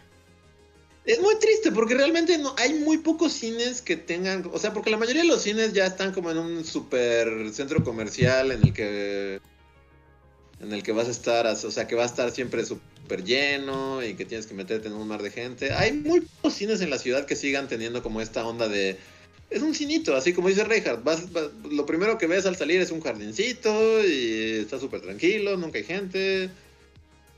No sé, para mí sí fue muy triste. Como el concepto, es un cine, o sea, no es un cine en una plaza, no, no, el local es un cine. Un cine atrás de un fast food así, que tienes que atravesar el McDonald's con, la tienda de ropa, y así es como... Sí, cada vez hay menos. Sí, ahora ya siempre va como adherido al concepto plaza y si vas en carro pues es acá otro boleto para el carro porque estos estacionamientos de las plazas son carísimos.